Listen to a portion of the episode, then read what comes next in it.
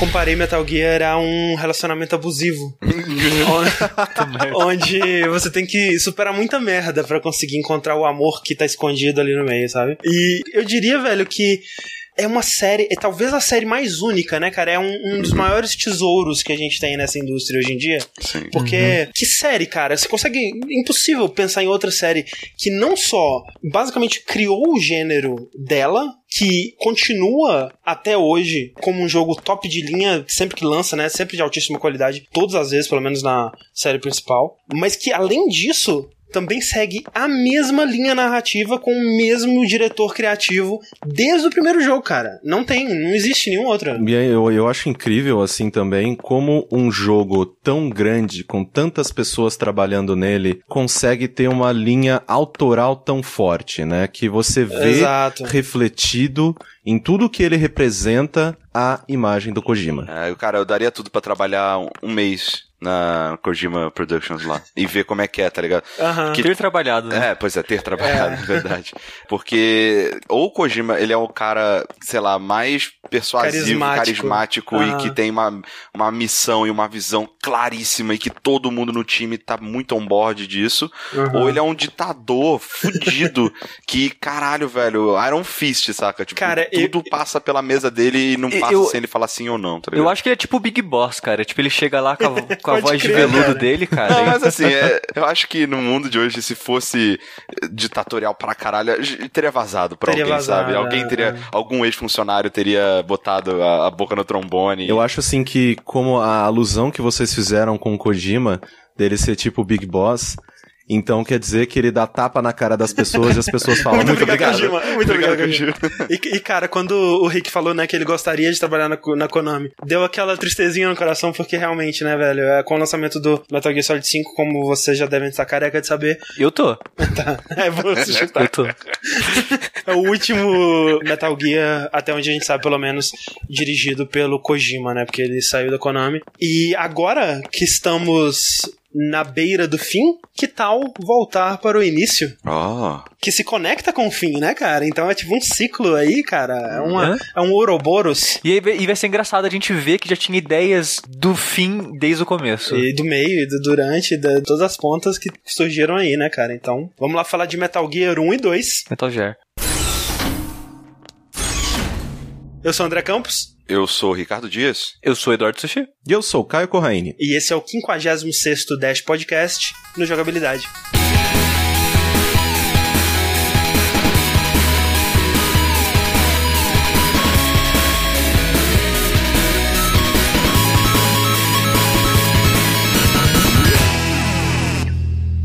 Rick. André. Você se lembra, Rick? Em meados de 2012, hum. nós gravamos um podcast. Uhum. Alguns, é, Alguns. É, um deles foi o Dash de número 17, onde nós falamos sobre as origens do Kojima, né? Sim, sim. E... Kojima Begins, né? Kojima Begins, é. exatamente.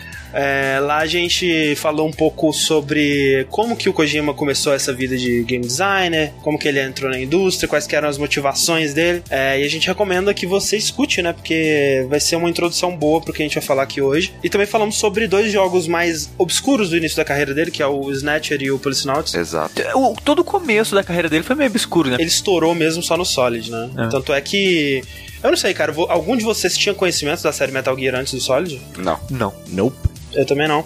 Vou dar um resumo básico né, de o que Kojima fez para chegar até aqui, é, no momento em que a gente vai começar, tipo uma retrospectiva. Previously on é, Kojima. Dash 17, exatamente. Hideo Kojima, então, ele nasceu em 1963 e, como ele tinha pais bem ausentes, trabalhadores e tudo mais, ele foi criado pelo cinema e pela TV, basicamente. Então, isso influenciou muito ele a querer contar suas próprias histórias, a compartilhar elas com o mundo e, obviamente, a opção número um dele era cinema, né? E como muita gente já apontou, né? O Kojima queria muito ser um diretor de cinema para poder contar é, todas essas histórias malucas e, e, e você vê isso muito bem desde o primeiro sim. Metal Gear, porque o que tem de referência muito, filme muito, todo sim, que é lugar, é. cara. É, é muito legal, né? Que no perfil do Twitter dele, né? Ele fala game designer, né? Aí 70% do meu corpo é feito de filmes. Exato. Então menos de 30 é feito de jogos, Exato. porque tem que ter espaço mais algumas coisinhas. os outros 25% são lágrimas. Exato. E, e fotos de comida. E fotos de comida. Nessa época, né, nos anos 80, quando ele terminou a faculdade, era muito difícil ainda uma pessoa que não tinha experiência, que não tinha contatos, entrar e começar a fazer um filme independente, né? Na época o, o equipamento para o cinema era muito inacessível, então ele não conseguiu seguir esse caminho, mas por outro lado, jogando Super Mario, ele viu que jogos poderiam, tinham um potencial para você se expressar artisticamente e quem sabe até contar uma história. Olha aí. E é curioso ele ter visto isso no Super Mario, né, cara? Sim, mas na época, né, se você for pensar que a maioria dos jogos que ele provavelmente tinha jogado até ali era tipo Space Invaders e tudo mais, você tem um jogo que conta uma progressão, né, e que tem um final e que, né, você vai numa jornada, né, e essa jornada tem início e fim já é uma coisa para abrir sua mente, uhum. né, para aquilo. Querendo ou não, é um jogo que é character driven, né? Tipo, Exato. é um jogo que é um personagem, ele tem uma pseudo personalidade, você sente um pouco de empatia mais por um personagem uhum. com nariz, olho, boquinha, bigode, tapa-olho. Tapa-olho. eu, eu sinto que sim, o Super Mario ele pode ter aberto a cabeça de muita gente, é o que os videogames poderiam oferecer. E o Kojima, ele viu uma abertura de emprego para ele na Konami e lá ele foi contratado como planner, né? Que era uma função que nem existia antes, assim. E eu não sei exatamente como que ele conseguiu ser contratado, porque ele não tinha nenhuma habilidade, né? Ele não tinha nenhum conhecimento técnico. Ele não sabia programar, ele não era um artista, ele simplesmente tinha ideias. A, a lábia dele já desde, desde o começo, cara. Ah, é. Pode né? crer. Desde o começo. A voz, a voz do Big Boss aí nele. ele tava no lugar certo na hora certa, né, cara? Porque ele entrou numa época que os jogos eles estavam começando a expandir para esse lado de contar uma história histórias mais elaboradas e tudo mais. E se talvez ele tivesse tentado dali a cinco anos, eles já não teriam espaço para ele mais, porque eles já estariam procurando pessoas mais especializadas Sim. também nessa parte de contar histórias e tudo mais. Então, ele estava realmente ali no lugar certo e ele conseguiu esse emprego. Só que no começo ele era bem ostracizado pela companhia, exatamente porque ele o pessoal não via qual era o papel dele ali. Ele sentia que ele tinha que se provar muito. É. E, e tem, tem um lance que ele ficou um ano na Konami e ele não terminou nenhum jogo nesse ano. E ele era a única pessoa na, na empresa inteira que nunca tinha feito um jogo. Aí o pessoal zoava ele, né? É, o pessoal zoava, menosprezava ele. Chamava ele de Kojima no game, sei lá. é, é, de, de, acordo com ele, eles falavam assim, pô, tenta terminar pelo menos um jogo antes de morrer. Caraca. Umas paradas é, pesadas, tipo, assim, né? né, cara? Nossa, velho, eu, eu, eu, teria anotado o nome dessas pessoas, velho. E hoje, cara, eu ia estar tá sambando na cara de todos eles, velho. Não, não, eu ia com certeza colocar o nome deles no, tipo, na parte de Special Thanks no, no meu jogo, tá ligado? no Metal Gear 5. É, em todos os créditos que aparecem um milhão de vezes. Pra explicar melhor, né, o Kojima trabalhava especificamente na, na divisão da Konami que fazia jogos só pro MSX, né? Um computador caseiro que tinha muito na época dos anos 80, Um né? Apple II, é, né? É, tipo, é um computador da Microsoft, olha só, pra quem diz que Microsoft nunca vendeu bem no Japão. Teve o MSX1 que foi de 82, Isso. a segunda versão dele em 85, e o mercado que ele mais vendeu bem foi no Japão, e ali em segundo lugar na Europa, e até um pouquinho no Brasil ele vendeu um pouquinho bem. Sim. E o Kojima, ele trabalhava pra essa divisão específica. É, chegaram lá na divisão Konami, ó, a gente quer um jogo de, de guerra aí, guerra tá na moda, a gente precisa de um uhum. jogo de ação aí. Rambo, né, cara? É. Rambo tava Exato. em alta, jogos de fliperama tinha muito aquele estilo de jogo é, top-down, tipo uhum. Gunsmoke, é tipo, tipo Ikari Warriors. Não é shoot 'em ups, não, é. É, é tipo shoot 'em up, é. É, principalmente cima, porque assim. em 85 tinha saído o Rambo First Blood Part 2, né? Isso. Exato. Que Exato. é o Rambo 2 aqui e tal. Esse mas esse filme é muito bom, velho, eu gosto dele. Mas assim, bom. é que ele é muito diferente do que foi o First o Blood, né? Que Sim. ele mostra muito mais como é, uma pessoa que voltou da guerra, né, um veterano. O estado psicológico dela. O estado psicológico e a dificuldade de, dele voltar para a sociedade. Uhum, uhum. Porque, né, qual que é a profissão de um soldado? É ser soldado. Isso é muito Metal Gear, hein, cara? Exato, fazer guerra. então, por causa desse sucesso todo dos jogos de ação, a Konami queria um jogo de ação na porra da MSX, né? Sim. Que MSX, na época, por incrível que pareça, em 85, 86, né, que o jogo começou a ser feito, no Japão tinha mais MSX do que Nintendinho vendido. Olha aí. Então eles, pô, a gente precisa de um porra de jogo de ação nessa porra. Porque o MSX, ela, ele tinha aquela pegada que até hoje, né, diferenciador de águas aí, se você compra um console ou um computador, que é ah, multitask, sim. né? Isso. Você é joga ou você faz qualquer outra coisa do seu trabalho, né? É, o, você... o Famicom era mais pra criança, é, era mais um brinquedo, né? Só que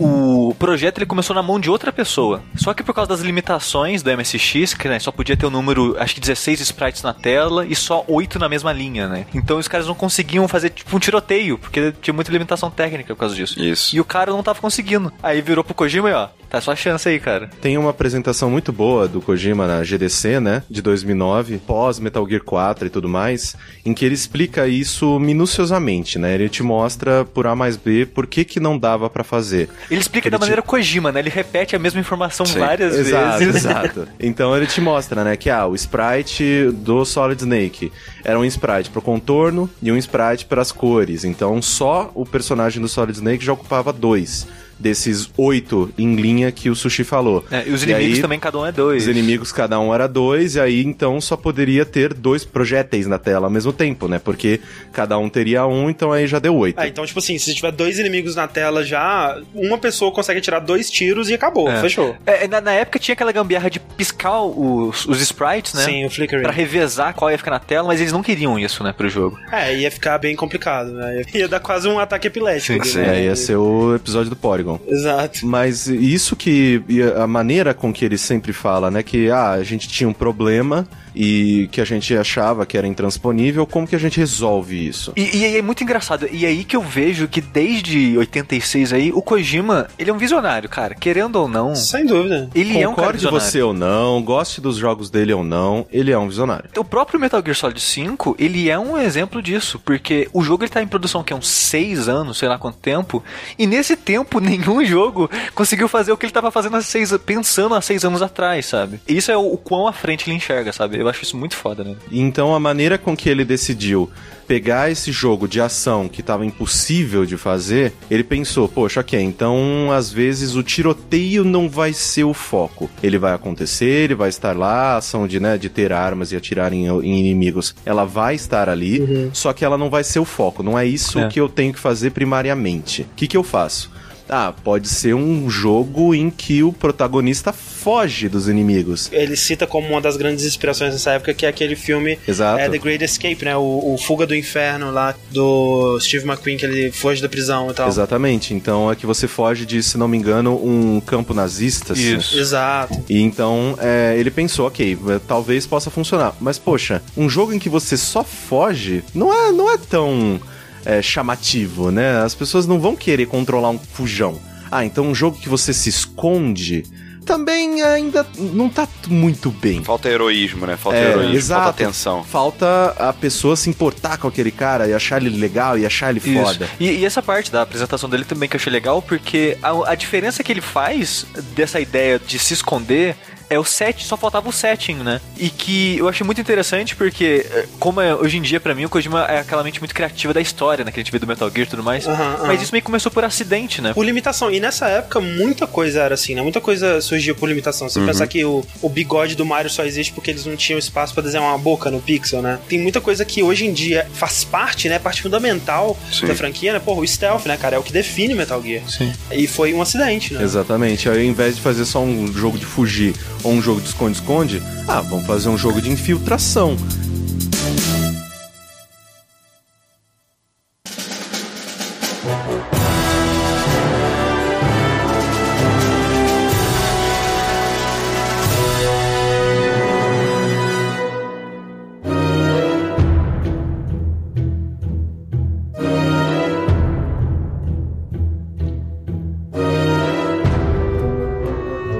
Aí em 1987 então sai Metal Gear para o MSX2. Essa versão do jogo especificamente, ela só lançou no Japão e na Europa. Ela nunca chegou para os Estados Unidos, né? O mercado americano nunca colocou as mãos nada porque o MSX não era popular lá, não tinha por que lançar. Isso. E aí tem aquela belíssima capa com o Kyle Reese do Exterminador do Futuro, né? Aquela Sim. coisa toda. Já começa aí o, o infringimento de copyright do Kojima. Mas é, tipo, não saiu no ocidente a de MSX, né? Porque Exato. a Konami, ela queria o mercado americano, né? Então... Queria. E, o, e o, nessa época o, o Nintendinho já tava estourando pelos Estados Unidos. Sim. E no mesmo ano, né, é, eles encomendaram para uma outra equipe do, do estúdio é desenvolver uma versão pro Nintendinho desse jogo. Exato. E com prazo de três meses cara, três eles... meses, cara. Konami é filho da puta desde sempre, né, cara? e, e, é engraçado porque ele tem um começo diferente, né? Ele, ele tem várias mudanças, na real, né? Sim, muitas coisas diferentes. E ele é considerado um jogo mais fácil. Eu não joguei ele para saber por que mais fácil. E todas essas mudanças, tipo o começo, por exemplo, é porque a Konami falou: não, o jogo, esse jogo já existe aqui há um tempo, então a gente, não, a gente não pode lançar a mesma coisa, tem que ter alguma coisa nova. Sim. Aí a maneira mais fácil de implementar algo novo é no começo, porque não vai influenciar nada da frente, sabe? É mais, é mais fácil do que colocar uma história nova no meio. Sim, Sim. no começo do de MSX, o, o Snake ele, é, ele se infiltra pela água, né? Assim como no Isso. Metal Gear Solid. Uhum. E no de Nintendinho ele vem de paraquedas, né? E cai na floresta. Isso. E tem toda uma área de floresta no começo que não existe no, no de MSX. Isso. E, e é engraçado que a luta final não é com Metal Gear, né? No, no de Nintendinho. É um absurdo, né, cara? Porque o jogo chama Metal Gear e Metal Gear mesmo não tem. Mas foi por limitações é, da época técnicas mesmo, Sim. que eles não conseguiam fazer o robô na tela e tudo mais. Era, não, não cabia mais o sprite do robô, eles tiveram que fazer um computador gigante. Que você põe bomba no computador e acaba. É esse jogo que na apresentação o Kojima fala que é um shitty game que não participou. Não, é o 2. É o Snake Não, ele fala dos dois. Ele fala ele que fala os dois, dois, são ele crap games. Desse, exato, é. crap game. que ele não participou, não. É. é engraçado, cara, o cara falar isso né, de boa, assim. Uma coisa que é interessante notar sobre o Metal Gear do MSX é que muitas, muitas marcas registradas da série já aparecem aqui, né? Tipo, Quase todas, né? nossa. né? Você já tem a exclamação, né? Quando você é visto pelos guardas, você já Sim. tem a caixa de papelão. Você tem o cigarro. Cigarro, você já tem a comunicação com personagens que te ajudam uhum. pelo, pelo, pelo rádio, rádio, né? Isso. Pelo. Que aqui ainda não chama codec, né? Chama transceiver. A primeira vez que eu joguei o Metal Gear 1 e 2 foi quando saiu aquele Legacy Collection uns anos atrás, né? E eu já tinha jogado um e assistido dois, três cenas assim, sabe? Porque eu, uhum. eu comprei o Legacy exatamente porque eu nunca tinha jogado Metal Gear de verdade, sabe? Uhum. Aí eu falei, vou começar desde o começo, né? E eu fui jogando aqui e falei, caralho, cara, tá tudo aqui. Eu tive essa mesma reação, Tá Sushi. tudo. E tipo, eu, e conforme eu fui jogando agora, anotando, eu fui fazendo uma lista, cara. Eu não vou nem citar, porque é, muita coisa, cara. É, é muita, muita coisa. coisa. que se repete, cara. E é aquela coisa que a gente já falou, a gente falou sobre isso até sobre o 5, né, cara? Que todo o Metal Gear é o Kojima tentando mais uma vez fazer o jogo ideal dele.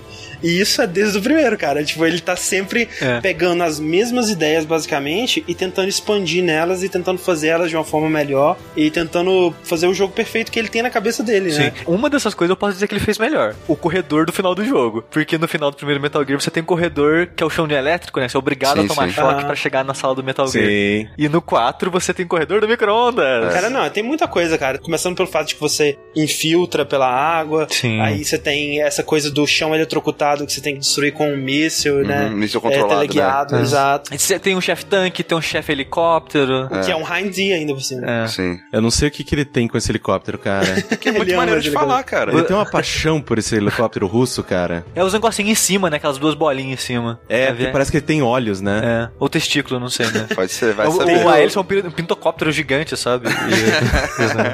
E... tem também o lance da quebra da quarta barreira, né? Que já começa aqui também, sim, né? Sim. Personagens Desliga o videogame, direto. né? Exato. Um dos nossos objetivos com essa série, é, falando sobre Metal Gear, é tentar, enfim, ter um lugar para as pessoas que falam: putz, eu queria entender a história de Metal Gear para elas poderem ir, né? E pra... Eu gostei do tentar, seu André. Exato, é só uma tentativa. Eu, eu, quero isso para mim, cara. A única forma da gente fazer isso é com calma e introduzindo a história do jeito que ela foi introduzida, né? Porque muita gente fala, ah, por onde que eu começo Metal Gear? Ah, vou começar pelo 3, que é o primeiro cronologicamente. Não, cara, não faça isso. Não, ordem de lançamento. Porque quando você começa pela ordem de lançamento, você vai consumindo essas informações da maneira que elas foram sendo criadas, né? E é muito Sim. mais natural. Sim. Por mais que uma coisa ou outra o Kojima ele tenha na cabeça dele de um arco maior da história, uhum. cara, eu tenho 100% de certeza que grande parte ele foi criando conforme Sem foi dúvida. saindo. Sim, Sim rola claro. muito retcon. Exato. Então, assim, é, é por isso que fazer da ordem de lançamento é tão importante, sabe?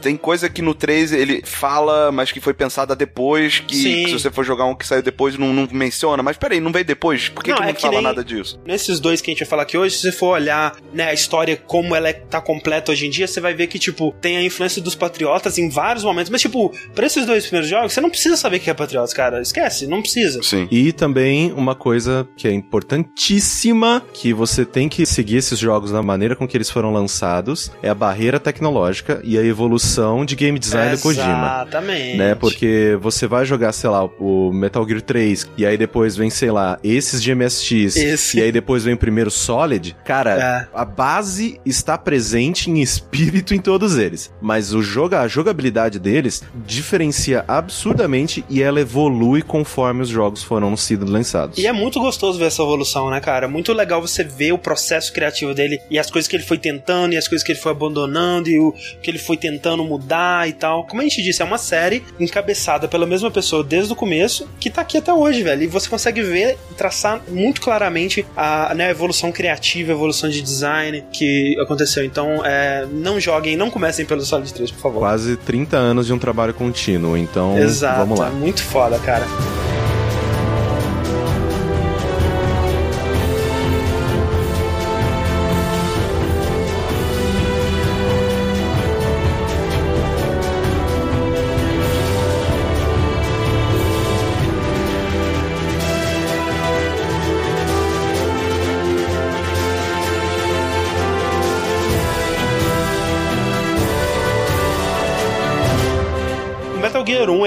Começa com essa nação chamada Outer Heaven, Sim. que é um termo muito importante para a série Metal Gear, que é uma nação altamente militarizada, né? Que ela se encontra na África do Sul. E aí os Estados Unidos eles recebem a informação, inteligência, né, de espionagem, de que estão desenvolvendo armas de destruição em massa em Outer Heaven. Lembrando que o jogo foi desenvolvido na época da Guerra Fria ainda. Exatamente. Então, né, esse grande medo da proliferação nuclear e tudo mais. E, e a gente fala mais sobre isso no nosso Dash 17, né? Sobre o medo que o Kojima tem disso, né? Por que, que ele tem esse medo, né? A família dele que passou pelos horrores da Segunda Guerra e tal, então ele cresceu muito pois com é, isso. O japonês tem uma visão diferente disso. Exato. Uhum. Então esse tema é muito presente em Metal Gear desde o começo. E aí os Estados Unidos ele chama as suas forças especiais chamada Foxhound, que envia o seu melhor agente, né, solitário, o Grey Fox, para investigar. Hum. E aí começa essa coisa dos nomes de animais, né? Porque Sim. o protagonista chama-se Solid Snake e claro que é uma referência aí ao Fogo de Nova York, Snake que é o primeiro. Do Snake Plissken, exatamente, que é o Kurt Russell, né? Uhum. É, mas uhum. a, a, explicação em ficção, né, no mundo, é que na Foxhound você recebe um codinome baseado na sua habilidade, que é um animal, né? Então o Snake, como ele era iniciante, ele era uma cobra que ainda rastejava e tudo mais. Obviamente isso depois foi mudado, mas por enquanto era essa a explicação. E aí você tem o Fox, né, que é o nível mais alto, e esse Grey Fox foi o único soldado a receber esse título, né? Então Sim. ele é o melhor agente da Foxhound, tá? Exato. Só que aí ele é capturado. Pam, pam, pam. Sim. Aí você manda de... o agente mais novato pra salvar o mais experiente, obviamente. É, tipo, não fazia sentido. Tipo, caraca, a gente mandou o mais experiente foi capturado. Ah, então vamos mandar o novato, né? Por que não? Vai que, né? Vai que. Não, mas ele tava, tipo, Sim. aquele final de semana de plantão. É. Aí eles olharam ao redor assim, puta que pariu, só tem estagiário aqui na redação. Caralho! Ô, Mel Gibson. Mel Gibson. Vai lá. É.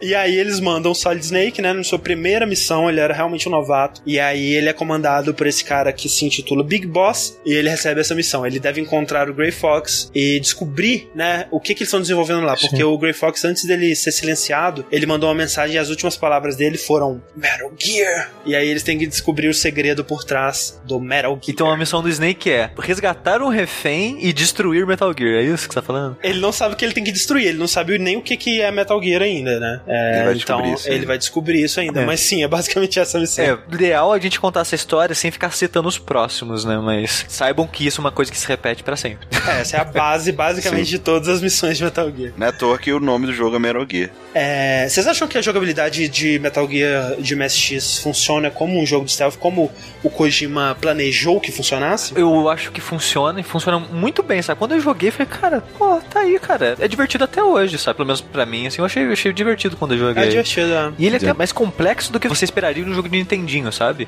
Pelo número de itens e variedade ah, de coisa que você tem que fazer para resolver as coisas do jogo, sabe? Isso é mais claro no Metal Gear 2, mas como o, MSX ele tinha mais botões, né? Você conseguia fazer mais coisas do que no, no Nintendinho. No Nintendinho eles tentaram, né? Ter inventário e ter o transceiver e tudo mais, mas é muito mais complicado, né? Você tem que acessar um monte de menu e tal. Enquanto que no MSX você apertava, tipo, sei lá, F1, aí você ia pro menu de itens, sei lá, né? Você vê que ele. Ok, ele é um jogo antigo porque ele vai ter, né, coisas de design que são hoje em dia deploráveis, sabe? Você fala, caralho, cara, como assim? Só que você, né, releva porque é a época que ele foi feito, né? 86. Uhum. E umas coisas meio bobas assim, que os inimigos eles só te vêm da cintura para baixo. É, os inimigos eles enxergam só em linha reta, né? Isso. É o que tá naquele pixel que sai do olho deles em linha reta, é o que eles enxergam. Exato. Então é engraçado que às vezes você passa de, é, de frente assim sim. na reta dele e ele não te vê.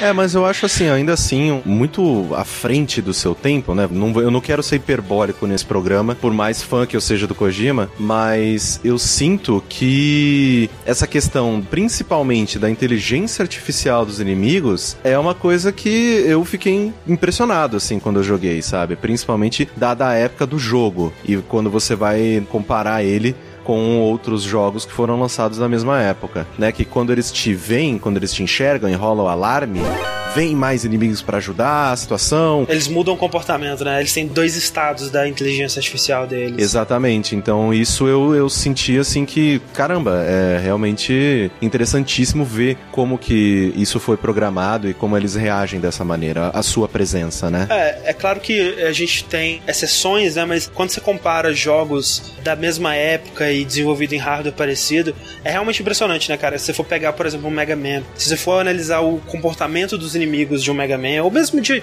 outros jogos mais parecidos até com o Metal Gear, né? De tiro e top-down, assim, visão de cima. O comportamento do inimigo é tipo um estado, é, sei lá, avançar na direção do oponente, ou então ficar aqui realizando um loop de animação parado no mesmo lugar, né? Eles têm uma sequência muito simples de movimentos e de comportamentos. E por mais bobo que isso pareça hoje em dia, o fato de que o inimigo ele tinha esses dois estados, sendo que um deles ele meio que estava patrulhando, né? E fazendo uma rota predeterminada, é, e assim que ele te via, ele mudava o comportamento dele. Isso era muito avançado pra época. Exatamente. Que nem o Kojima falou na apresentação dele, você tinha que se adequar, porque você, ah, ok, eu tenho esse inimigo aqui, nessa tela e como que eu vou lidar com ele, como que eu vou lidar com essa situação. E o que eu acho mais legal é que os inimigos já tinham aquele saborzinho de.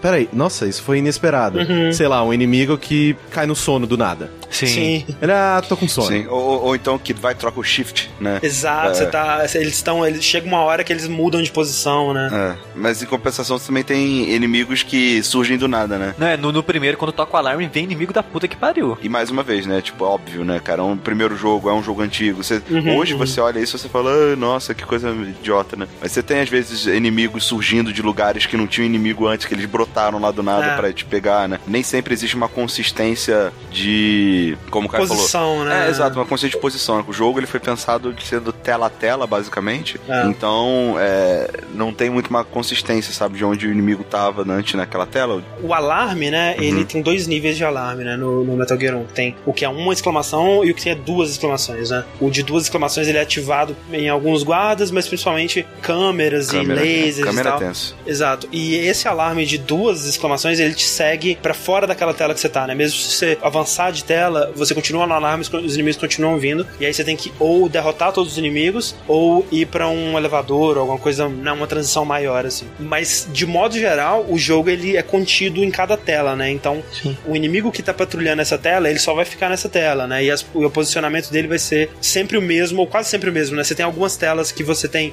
por exemplo, uma entrada por baixo e uma entrada por cima. E dependendo de onde você entra na sala, né? O inimigo ele vai estar numa posição diferente para te ajudar, para você não entrar na sala e já ser imediatamente detectado, né? Isso. Então, isso é parte desse game design que incentiva, né, você a jogar de uma forma é, stealth, tentando realmente cumprir esse papel de quem tá infiltrando a base. Eu não acho que ele é 100% bem sucedido nisso, porque à medida que o jogo vai evoluindo e você vai resgatando prisioneiros, você vai ganhando mais rank, né? Que é as estrelinhas embaixo, Isso. que vão aumentando a sua vida, aumentando a sua capacidade de carregar itens, e à medida que você vai pegando mais itens também, vai ficando mais bem armado, né? Então eu acho que essa coisa da infiltração ela funciona mais no começo. Depois você tá com tanta vida, com tanto item, com tanta munição, com tantas ações, e ainda por cima tem aquele bug que você pode duplicar os itens. Né? Você tem uma ração numa sala, por exemplo, você pode sair e voltar na sala e a ração ela respawna, né? Você acho pode que pegar. isso é bug? É não é, é, não é um bug, é uma limitação do, do jogo, né? Talvez, é. É tudo que você entra e sai de uma sala, dá refresh, né? Então... Exato, eu acho que ele não conseguia salvar o estado de cada sala, né? Exato. É, isso facilita muito o jogo e ele acaba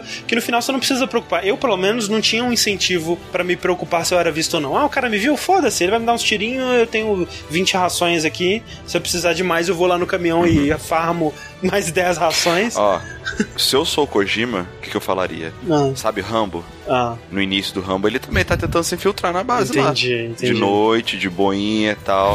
Depois, cara, acabou. Depois você pega a metralhadora e sai matando todo mundo, cara. É, e é meio que uma progressão que persiste até os próximos, né, Metal Gears, né? Que sempre no começo é aquele negócio de não, stealth, blá, blá. É, no começo é sempre mais difícil, realmente. É, e chega um ponto em que, cara, vira filme de ação, você tá matando todo mundo, jogando míssil na cabeça das ou pessoas. Comédia, ah! Ou comédia, depende do que você faz. É, é verdade. Tem, tem umas coisas nele, assim, que, apesar dele ser um jogo bem legal, gostosinho de jogar ainda, cara, tem umas paradas nele que é foda, porque se você jogar ele com contextos atuais, com codec, você pensa que o codec deveria ser mais do que ele realmente é. Porque o, o codec nesse jogo ele é muito plano de fundo, sabe? Ele não faz muita coisa por você, tipo de dica, de, de história, coisa do tipo, sabe? É, assim, ele é fundamental para você zerar, que você tem que pegar alguns itens e, em certas portas. E isso, e é, isso é parte do problema, porque Exato, você tem que pegar o rank máximo que, tipo, não é todo, sol, não é todo refém que você é meio que obrigado, né? Não tá no caminho. E se você por acaso matar um refém, você perde o rank também. Então né? é. Então você tem que ter o rank máximo num ponto X do jogo, perto do final. E tem duas portas que você só abre se você pedir no codec pra uma pessoa abrir. Ela é membro do exército. É a Jennifer. E é mais só que ela é parte da resistência, então ela tem acesso a algumas portas do jogo.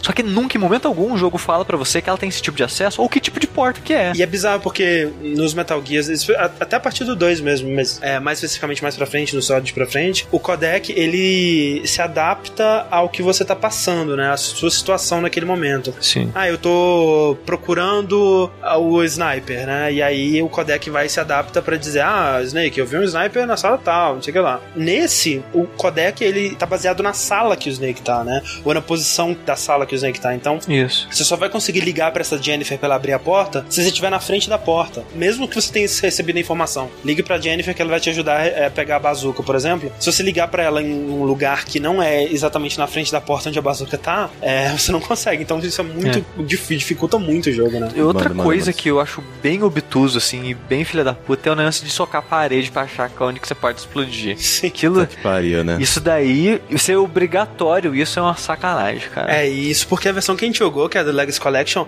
ela tem algumas mudanças para facilitar, pra deixar o jogo um pouco mais amigável. Por exemplo, apareceu um ponto de exclamação quando você soca uma parede que dá para quebrar. Nossa. Ou seja, é. no jogo original era ainda mais filho da puta. E o pior é que quando você descobre a primeira é aquela coisa, eu vou socar todas, todas as, paredes. paredes da é. vida. Exato.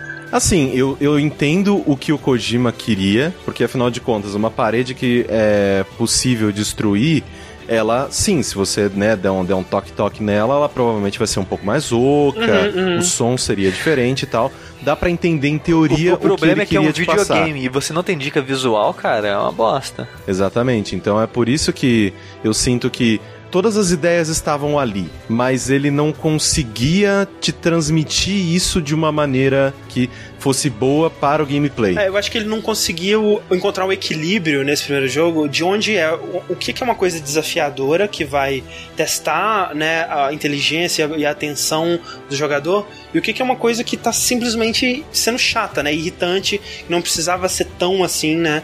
Por exemplo, o lance dos cartões, cara, é, é a pior coisa desse jogo, velho, porque é, assim como no Solid, Solid 2 e tudo mais, tem portas numeradas e você recebe cartões que correspondem a esse número. Então, é, as portas level 3, eu só vou poder abrir com o cartão número 3, né? Isso já começa desde o do Metal Gear 1. Só que aqui. Você não consegue ver que número é a porta. É, primeiro, você não consegue ver que número que tá na porta, né? Pra você saber qual que é o level dela. E segundo, os cartões eles não vão se agrupando, né? Tipo assim, o cartão não, é. 3 ele não corresponde ao cartão 1 e 2, né? Você fica com todos os cartões no seu inventário. E o cartão da porta 8 não abre a da porta 7. E como você não sabe qual que é a porta que tá na sua frente, você tem que tentar todos os cartões do seu inventário com todas as portas, cara. Ele zoa de propósito em alguns momentos, tipo, você tá no final do jogo, última, uma das últimas salas. Cartão. E você tá numa sala com gás. Cartão. É. Toda vez que você testa um cartão, você perde um pouquinho da vida, porque você tirou a máscara de gás pra usar o cartão. Exato. E a porta abre com o cartão 1. Qual que é a sua ideia? Você tá no final do jogo, vou tentar do 8 pra baixo, né? Se pelo menos tivesse uma lógica, né? Tipo, ah, nesse prédio que eu tô agora é do 6 pra frente, né? Mas não tem, realmente. Sim, mas assim, e eu entendo. De novo, é outra coisa, né? Eu vou ser o, o panos quentes aqui. Eu entendo e faz sentido. Porque numa instalação militar, Provavelmente sim. Alguns dos soldados têm é, acesso a uma parte X devido à escala de comando, né? Uhum. E outros soldados têm acesso a apenas uma parte Y, né? Só que né? o problema é que é a aleatoriedade, de tipo, ah. Não, é aleatório. E às vezes tem assim, ah, a porta 8 e dentro dela uma porta 1. É. tipo, Exato.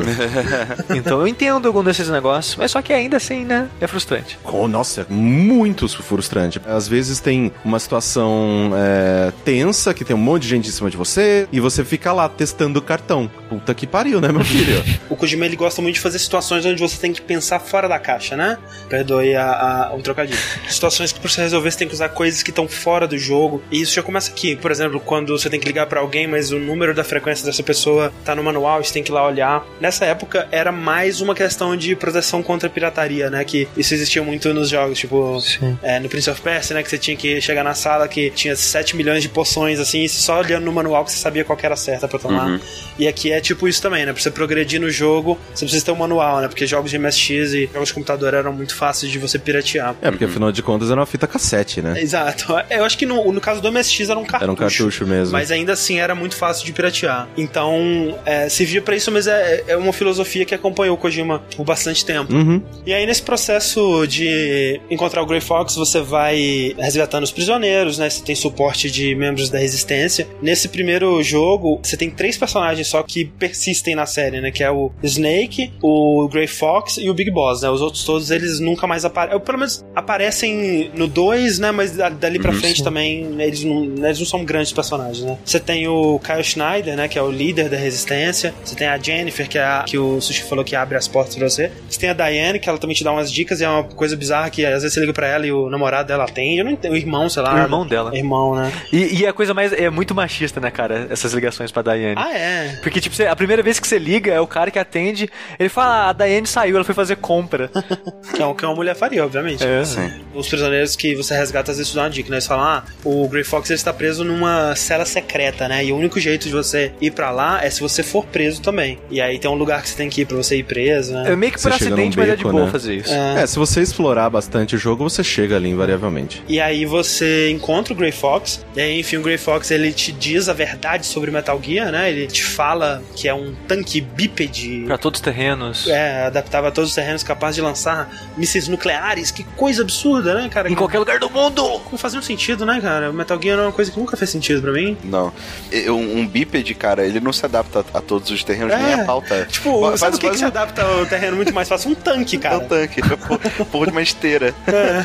um bípede, cara. Gelo, acabou, fudeu. Os caras nunca entram na Rússia. Exato. Tá errado. Mas é o Metal Gear, é a grande arma de destruição em massa que Outer Heaven está produzindo. afinal de contas, japonês, robôs, né? Tem que Precisa. ter um mecha. Tem que ter um mecha. E, é maneiro. E, e esse especificamente, né, é o TX-55. Exato, que é aquele esquisitão que depois vira seu parceiro no Snatcher, né? Que é o Metal Gear Mark II, que é o robôzinho que fica te seguindo no, no próximo jogo do Kojima depois desse. Mais informações do Dash 17. É, e aí o Grey Fox ele fala para você ir atrás do Dr. Drago Petrovich Madnar, que é o cara responsável por criar o Metal Gear. Sim. Exato. Esse é o primeiro Metal Gear? Uh, não, não né? né? Até o momento sim. É sim, até o momento sim. sim. Se você for olhar na cronologia, não. Sim. Se for olhar na cronologia, esse deve ser o centésimo Metal Gear.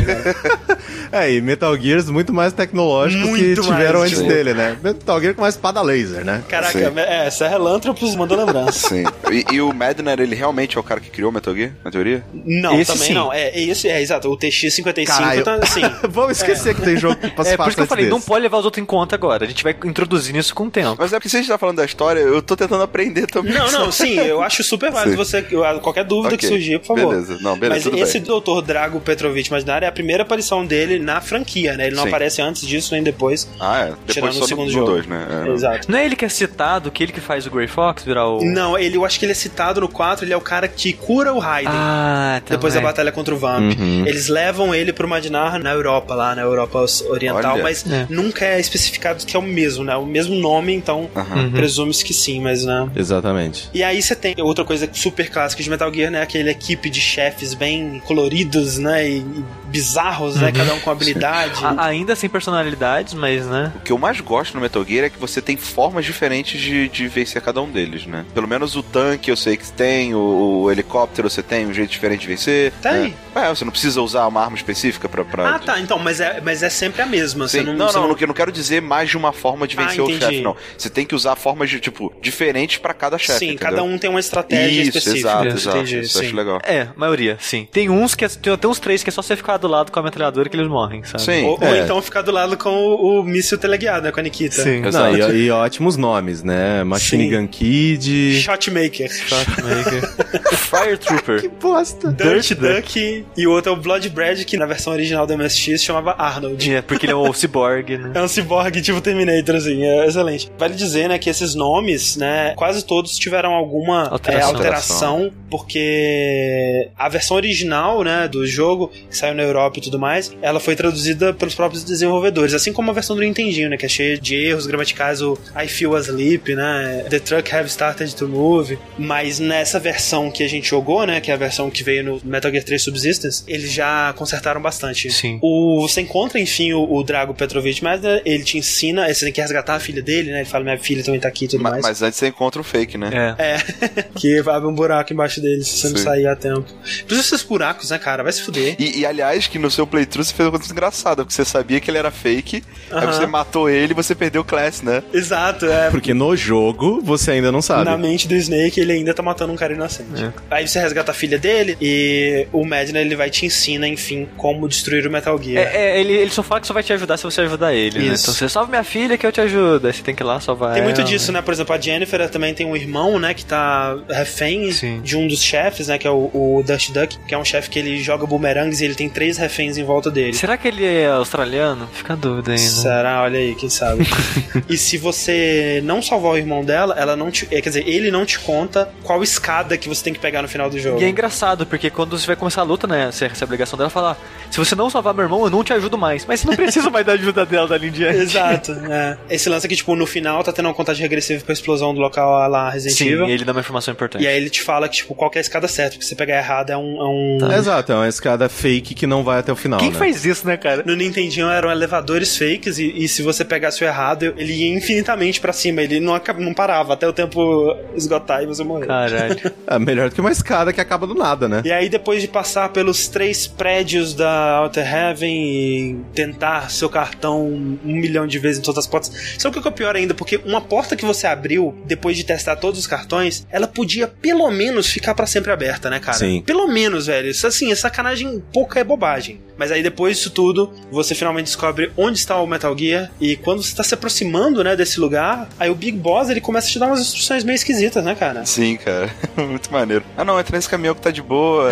não, vira, vira nessa porta à esquerda aqui. Pode, pode entrar. E aí, tipo, você entrar nesse caminhão, ele te manda lá pro começo do jogo. É. E se você entrar na porta que ele manda, né, é uma... É uma sala só com um buraco gigante. É uma armadilha. Eu obriguei o André a entrar no caminhão, porque... Porque o Snake não ia saber, né? Ele Exato, tinha que... porra. Tu tem que... Né? Como é que você ia saber? É o teu comandante te falando uma parada. Porra, o nome dele é Big Boss, cara. Como é que você não vai aceitar o comando não, e, dele? E até então ele não tinha dado nenhum motivo pra você duvidar Exato. dele, né? É, ele tava te ajudando, né? Ele, ele caminhão, te não. dá várias dicas, né? Tem uma hora que você precisa encontrar um uniforme, né? Pra você se disfarçar de um guarda. E ele que te dá a ideia e tal. Então, tipo, ele tá te guiando, ele tá te ajudando. Não tem porquê, né? Toda dica que ele já te deu até agora foi correta. E aí, quando ele te dá essa do caminhão, você, ué, o que, que foi, Big Boss? Você tá de sacanagem com a minha cara, Tem Big um Boss? negócio estranho aqui, né? E aí, cada vez mais as mensagens vão ficando mais estranhas, né? Tem essa que ele te manda pro buraco, culminando naquele fala assim: Snake, desligue o seu MSX, a missão, aborte a missão. E é o primeiro, né? É, Sim, quebra da parede. De muitas quebras da parede que o Kojima vai fazer. E é muito legal, né? Porque, assim, por que que eles mandaram estagiário pra missão? Aham. Porque eles queriam que a missão falhasse. Não eles. Obviamente. Ele. Não, é, o Big... É que assim, a grande revelação do final, oh, meu Ai, Deus. meu Deus. Ai, meu Deus. Não estou pronto pra isso. É que o Big Boss, ao mesmo tempo em que ele era o líder da Foxhound, ele também estava à frente de Outer Heaven. Sim.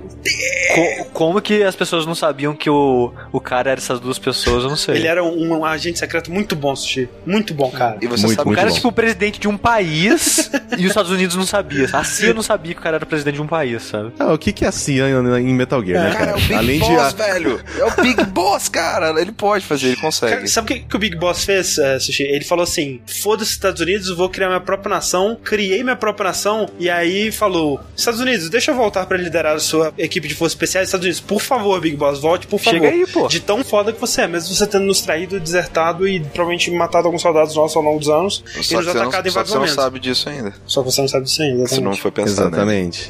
e aí então você, né, destrói o Metal Gear que o assim, né, quando eu joguei pela primeira vez, eu fiquei meio, né? É, não, é bem meh. Você tá, é, eu, no caso, né, tava acostumado com Metal Gear, caralho, meu Sim. Deus! e é um puta de um robô bosta, tá ligado? Tipo... É um robô muito escroto. E ele nem mexe, né? Ele nem tinha sido ativado. Não, exato. Os seus inimigos nessa sala são os lasers de segurança. Né? Exatamente. O Metal Gear fica lá parado, e aí você tem que colocar as bombas nas pernas dele na ordem exata, né? Que o Madnart fala, né? Ele te dá um código Isso. que é tipo LLR, LRR e tal. E aí você tem que colocar, tipo, esquerda, esquerda, direita, esquerda, direita, esquerda. E o foda é que, tipo, você carrega 20 bombas e são 16, então você só pode errar 4 ah, vezes. Mas se você anotou, você não, não, não vai errar mais do que isso, né? Sim. É. E a última ele não fala, né? Ele só te dá 15. Mas é. reseta, então tudo bem. É, se você errar uma, continua na ordem. Você não precisa começar do início, pelo menos. É, se tivesse resetasse, nossa senhora. Nossa, imagina. É fácil, porque é muito fácil escapar dos lasers, mas é meio monótono, é meio. É. é meio chato. Como a gente disse, né? Quando você. À medida que você vai aumentando no ranking, você vai podendo carregar mais itens, né? Isso. Você pode carregar 20 itens só no rank 4, né? No rank 3 são 15. Exato. Se você, por acaso, depois que você resgatou todos os, os guardas, se você, por acaso, é, matar, sei lá, o último prisioneiro, você não consegue zerar. porque você só vai ter 15 bombas e você tem que começar o jogo do zero, porque não tem Isso mais nenhum. pra mim é. é perigoso pra caralho. É, é perigoso. Assim, é muito difícil você matar um prisioneiro, só se você tiver de sacanagem, né? Mas. Sim. Eu, no 2 eu, eu matei uma criança sem querer. Olha aí. Ah, eu dei um soco na criança, criança sem querer, ela, ela, explodiu. sem querer, sem querer. Alguém Sei. faz um desenho do sushi socando uma criança e ela explodindo, por favor, Sim. cara. É, mas ó, é, é, é, o Snake, né, cara? Ele é forte, né, velho? Se é ele dá um soco não, com vontade numa criança. com vontade. Com Aquele vontade. que você sai correndo e aperta o botão, né? Exato. que sai o barulhinho, tem até um. Exatamente. Mas é, né? E, e assim, e, e, o que eu gosto nesse plot twist do final, por mais que na época ele tenha sido feito extremamente simples, faz sentido isso aqui. Porque, pô, é um rookie. Por que, que você manda um rookie numa missão tão importante assim? É, faz sentido. É. é, eles te falam, né, que tipo, o Big Boss ele tava tentando encobrir, né, o que eles estavam fazendo em Outer Heaven, justamente porque eles estavam assim, a, a CIA descobriu mais ou menos o que a gente tá fazendo, a gente tem que fingir que tá tudo bem. A gente vai mandar o nosso cara, né, pra investigar e a gente vai dar informação falsa pra ele, pra ele falar: não, não tem nenhum Metal Gear aqui, vocês estão malucos, não tem nada aqui não, porra. Manda essa informação pros Estados Unidos e eles ficam de boa, sem saber que Alter Heaven tá fabricando Metal Gear. Só que aí, o que acontece? O Snake demonstra que ele é um cara muito foda, né, na sua primeira missão. Exato. E ele vai muito mais longe do que qualquer pessoa esperava, inclusive o comandante dele. Então aí eles, uhum. o comandante tem que matar o Snake para silenciá-lo de vez. É, e aí seu, seu combate final é com ele. Exato, e é por isso que o Big Boss ele começa a te sabotar, né? Que ele fala: caralho, velho, esse moleque tá chegando muito perto. Por que, que ninguém parou esse filho da puta até agora? E é engraçado que ele tava comandando a missão de Outer Haven, cara. Sim, Exato. É. Exato, com um walkie-talkie assim, da parede é. do lado. É. Ele falou, tipo, Snake, Snake desliga o MSX. Eu, não, tô te ouvindo aqui, é. cara. cara. Eu não tô no walkie-talkie, cara. Eu tô te ouvindo do meu lado. Sim. Ele fazendo assim, tipo... eu tô entrando no túnel, no túnel. E aí termina a, a missão desse jeito. Começa uma, um contagem de autodestruição. E aí o Snake escapa pela escada e sai correndo. E a explosão nas costas dele, né? Exato. Depois, no 2, você vai descobrir que na verdade não foi a autodestruição de Outer Heaven, né? Foi aí a OTAN bombardeou o lugar, né? Depois que eles ficaram sabendo do Metal Gear e tal. Eles, não, a gente não pode deixar isso na mão de um agente só, a gente tem que intervir. E eles bombardearam o lugar e mataram muita gente que tava ali, né? Mesmo gente que Sim. morava em Outer Heaven, mas não necessariamente estava envolvido com é isso. É porque a gente né? fala que Outer Heaven é, era uma nação, mas na verdade é só uma base muito grande, né? Onde os caras moravam. Pois é, eu não sei, cara. Eu acho que não. Acho que Você é uma nação mesmo, né? Tem a base militar, mas também tem civis, né? Eu, eu imagino. Mas, é, mas é tipo na, Roma, na... sabe? Roma é um país, mas é um lugarzinho. Calma, gente. Roma não é um país. É, eu queria falar do Vaticano. Obrigado. Vaticano. Pior de tudo é que eu tive que esperar um tempinho assim. Não, peraí. não. Roma fica na Itália, gente. Não, é um é o Vaticano. País. O Vaticano já que foi, fica em Roma e é considerado um país. Se você voltar muito atrás, já foi Império, inclusive. E aí termina Metal Gear 1. Um jogo extremamente jogável ainda hoje em dia, né? Ele, Sim. quando se compara com o 2 e com os futuros jogos, você vê que ele é bem simples, mas a simplicidade dele eu acho que é parte do que torna ele ainda um jogo muito agradável para mim, sabe? Sim, ele é quase um protótipo, né? Você vê que ele é um embrião de todas as ideias do Metal Gear ali. Basicamente, sabe? é muito interessante. É, é. Como um pedaço da história dos videogames, cara, é fascinante, velho. Você vê Sim. o nascimento aqui de todas essas ideias, de todos esses conceitos e tal. Por caixa de papelão, né, cara? Que você, é o que você usa pra desviar das câmeras e tal. E aqui começa também a nossa teoria de que o Kojima é uma fraude, né? Porque tem todas essas situações que ele recria no Solid. E... Mas, mas eu. Um dos meus, ou se não o meu designer favorito, Hidetaka Miyazaki, ele faz a mesma coisa, então. Ele faz o mesmo jogo diversas vezes, né? Sim, então isso é a marca dos grandes designers, não é a marca de fraude. Sim. Beleza.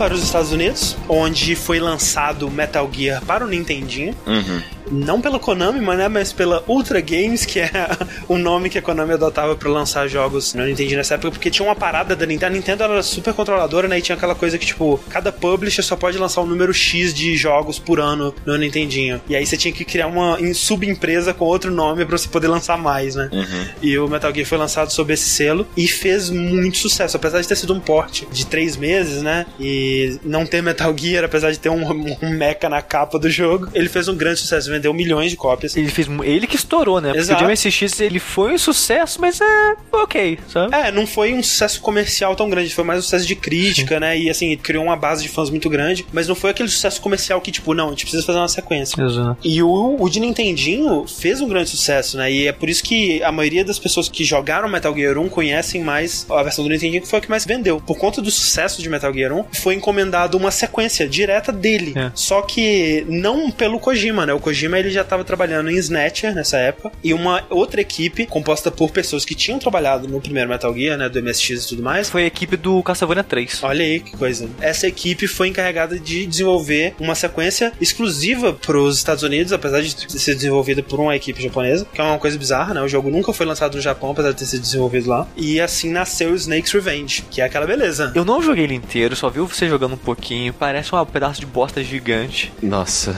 parece muito ruim. A trilha sonora é fantástica, a trilha sonora é muito boa. E o Kojima, ele prefere Snake's Revenge do que o porte do Nintendinho do Metal Gear 1. Então, já é alguma coisa. É, por mais que o Snake's Revenge é, ele seja muito focado, eu sinto, na ação, né? Esse início ele é muito ação, depois ele vira mais o jogo de stealth como o primeiro mesmo. Ele melhora bastante depois. Uhum. E nesse tem Metal Gear, olha aí, no, no, primeiro não tinha, nesse tem. Mas, pesquisando, né, pro, pro podcast, eu descobri que só existe o Metal Gear 2 Solid Snake por causa do Snake Revenge. Exatamente. Porque o cara que era o planner, né, fazia a função do Kojima no Snake Revenge. E que tinha trabalhado do 1 de MSX com o Kojima. Sim. Eles, por um acaso da vida, né, se encontraram no metrô indo pro trabalho e o Kojima nem sabia que o jogo tava sendo feito. Exato. E o cara virou, ó, oh, Kojima, a gente tá fazendo esse jogo aqui, ó, mas ele não é Metal Gear de verdade, cara. E eu acho que você que tem que fazer o próximo de verdade. Caralho. Tipo, como ele não foi um sucesso muito grande, fora do Nintendinho, o Kojima nem tinha pensado em ideia de ter continuação, sabe? E o cara ter virado Sim. pro Kojima e falado isso, não, cara, vai e faz o próximo. Mas o Kojima não sabia que o jogo tinha sido sucesso nos Estados Unidos? Ah, nessa época era mais difícil de ter, assim, tanto é. métrica de sucesso de venda, assim,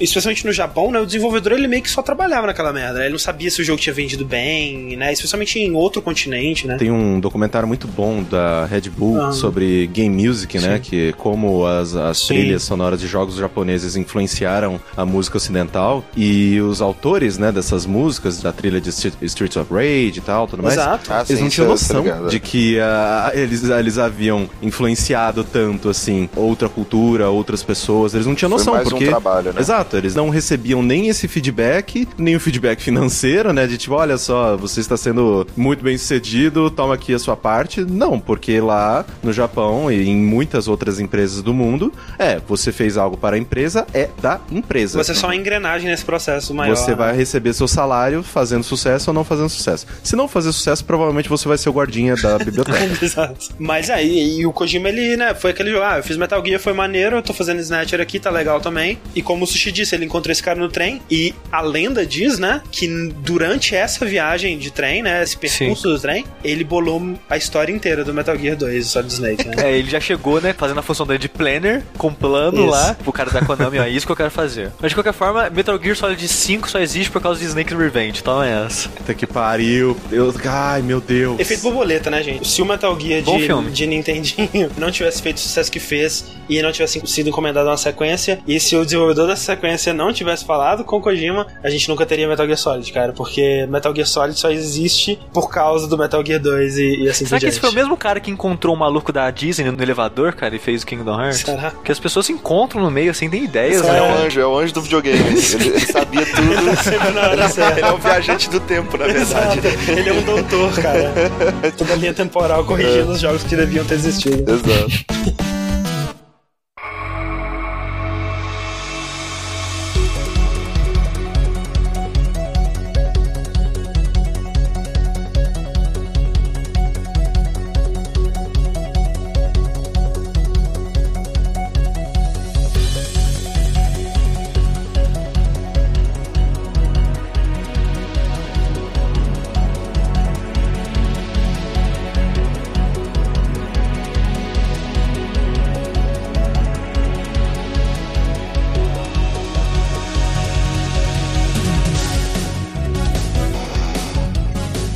Gear 2 Solid Snake, enfim, chegamos aí em julho de 1990 para contar uma história que se passa no longínquo futuro de 1999. Olha aí, olha aí, né? Quatro anos depois, né, do primeiro, que é em 95. O primeiro se passa em 95 também, num longínquo futuro, né? Mas o Metal Gear 2 Solid Snake demorou 16 anos, né, até ser disponibilizado para o público ocidental, Isso. que foi nessa edição que a gente comentou do Metal Gear Solid 3 Subsistence. Que o primeiro ele saiu pelo menos na Europa, né, uma versão em inglês. Então quem nos Estados Unidos ainda conseguia comprar em importado, coisa do tipo. Esse não, é só no Japão mesmo. Isso, até teve tradução de fã ao longo dos anos e tudo mais, mas oficial realmente demorou 16 anos pra chegar. Assim, ah. isso não é meio estranho. Okay. Tipo, se o, o, primeiro fez sucesso no Nintendinho e foi encomendado o segundo, por que que demorou tanto pra chegar na... Porque no ocidente já tinha sequência do Metal Gear no tinha ocidente, os Revenge. É. É. é. mas sei lá, cara, tipo... E já tinha saído do Super Nintendo, sei logo em 91. Ah, e, e não é. tinha MSX nos Estados Unidos. Não tinha, tinha que ter feito outro porte. E não tem como fazer esse jogo no Nintendo. Exato, não, não teria. Impossível. Total nessa palestra que o Corrêa tava falando, né, da GDC 2009, Kojima fala que nesse jogo, a missão da equipe, né, de desenvolvimento era criar um jogo ainda mais profundo e complexo do que o original, só que no mesmo hardware, né, que já era uma limitação muito grande pro desenvolvimento do primeiro. Uhum. E claro que tem aquela coisa, né, que tipo, quanto mais você desenvolve para um hardware, mais você fica familiarizado com ele, consegue fazer coisas mais complexas, mais ambiciosas, né? Mas ainda assim o que eles fizeram aqui, cara, é impressionante pra cê, caralho. Você sabe Não, se é sinistro. A equipe era maior, se Não sei, cara. É, eu também não sei. Porque, caraca, é, assim, falar que é, é um jogo pro mesmo hardware, Mesmo sabe? console, é, é, é, meio bizarro, é sabe? Sinistro. É tipo Uncharted 1 e The Last of Us, sabe? É tipo, é, exato, é bizarro. É, é uma boa comparação, porque o Metal Gear 2, ele é tão diferente em tantas coisas, né, que, primeiro, né, o Snake tem mais movimentos, né? Sim, exato. Você pode agachar e tal. Tem essa questão da inteligência artificial dos inimigos, né, que agora eles reconhecem som, Isso. que muda muita coisa. Muda. Ele, ao invés de uma linha de visão, eles têm um cone de visão, né? Que é o, é o, padrão pra série depois disso. Que eles podem ver em 45 graus, assim. E eles podem virar o pescoço, né? Então quando Sim. eles estão parados, eles não olham só pra direção do corpo deles, né? Eles mexem a cabeça ele, e tal. Ele, é... Cara, esse jogo é sem sacanagem. Ele é quase um remake do Solid 1, cara. Exato. Ele, cara, ele tem quase todas as mecânicas do Solid 1 aqui, né, velho? É Sim. É muito impressionante. E eu acho muito legal porque ele é muito bonito, assim, pra época dele. Ele é muito detalhadinho e você consegue ver isso do cara virando a cabeça certinho, sabe? Sim, sim. É uma coisa que, tipo, no gráfico, sei lá, do Nintendinho, ou até do primeiro mesmo, Metal Gear, jamais conseguiria isso, né? Total. Aí você vê, tipo assim, né, o, o, embleminha da boina dele mexendo, assim, né? Isso, sim. tem os retratinhos, né, cara, agora do... No, do, é, do... no Transceiver, né, no codec. Uhum. Exato. Que, mais uma vez, né, era aquele infringement de copyright um atrás do outro ali. Ninguém precisa saber. Snake né? era o Mel Gibson, o Big Boss era o Sean Connery. E o Kojima, cara, é, é o Metal Gear 2 que define o Kojima, uhum. de verdade, assim mesmo. Porque aí você começa a ver todos os detalhezinhos e minúcias que ele gosta de colocar nos jogos. Por exemplo, se você tá sem cigarro na boca, sua foto é sem cigarro. Se você tá com o equi cigarro equipado, aparece não, cigarro na foto. Né? Eu não tinha reparado isso, não. Cara, isso é muito foda, cara.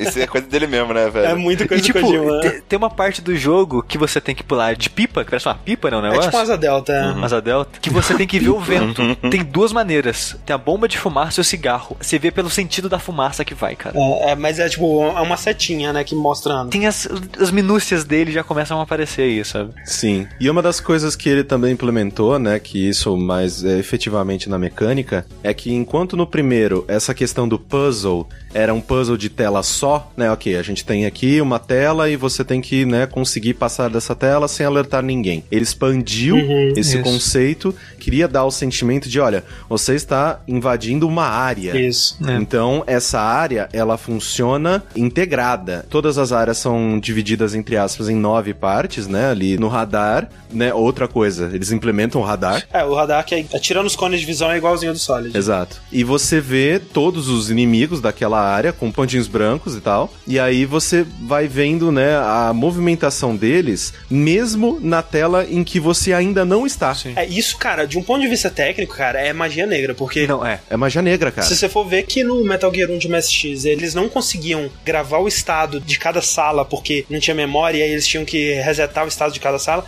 eles estão mantendo a posição de, dos inimigos ao longo de nove telas e eles têm rotinas que vão de uma tela para outra, e eles vão Sim. passeando pelas telas e tal. Uhum. Cara, uma parada muito louca, não, velho. Não, é, é, sinistro, é a equipe cara. técnica, tipo, tirando leite de pedra é de, um, de console é. muito velho. Eu tava vendo momento. uma matéria que é sobre o desenvolvimento de todos os Metal Gears, que é muito legal que esse, o pessoal que escreveu essa matéria, dessa revista, eles entrevistaram programadores e pessoal que a gente não costuma ouvir muito, né? Uhum. E eles entrevistaram um dos programadores do 2, ele falou que foi uma das paradas mais difíceis da vida dele, mas ao mesmo tempo uma das mais recompensadoras, cara. Que foi que foi um pesadelo programar esse jogo. Não, imagino, porque um, um dos truques mais usados, né, para você gerenciar a memória é que, tipo, se a parada não tá na tela, ela não existe. Ela sumiu do computador. O computador não tá pensando nessa parada. E pro MSX né, conseguir manter o posicionamento de tantos inimigos nessas nove telas é, é foda, cara. É muito maneiro. De alguma forma ele tinha que estar tá processando aquilo, né? É, exato. E, e é legal que que a movimentação, ela não é tão previsível, né, cara? Ela é meio independente um do outro, não, sei lá. Ela é até bem imprevisível, eu diria. É. Principalmente quando você coloca o fator do som que os inimigos ouvem agora, né? Então, sim, total. Sim, É, eles ouvem e eles vão, né, eles ficam meio cabreiros e tem alguns que vão até o lugar onde você estava pra, peraí, ouvir uma parada sim. aqui. E, e, a mesma frase, né? What's the noise?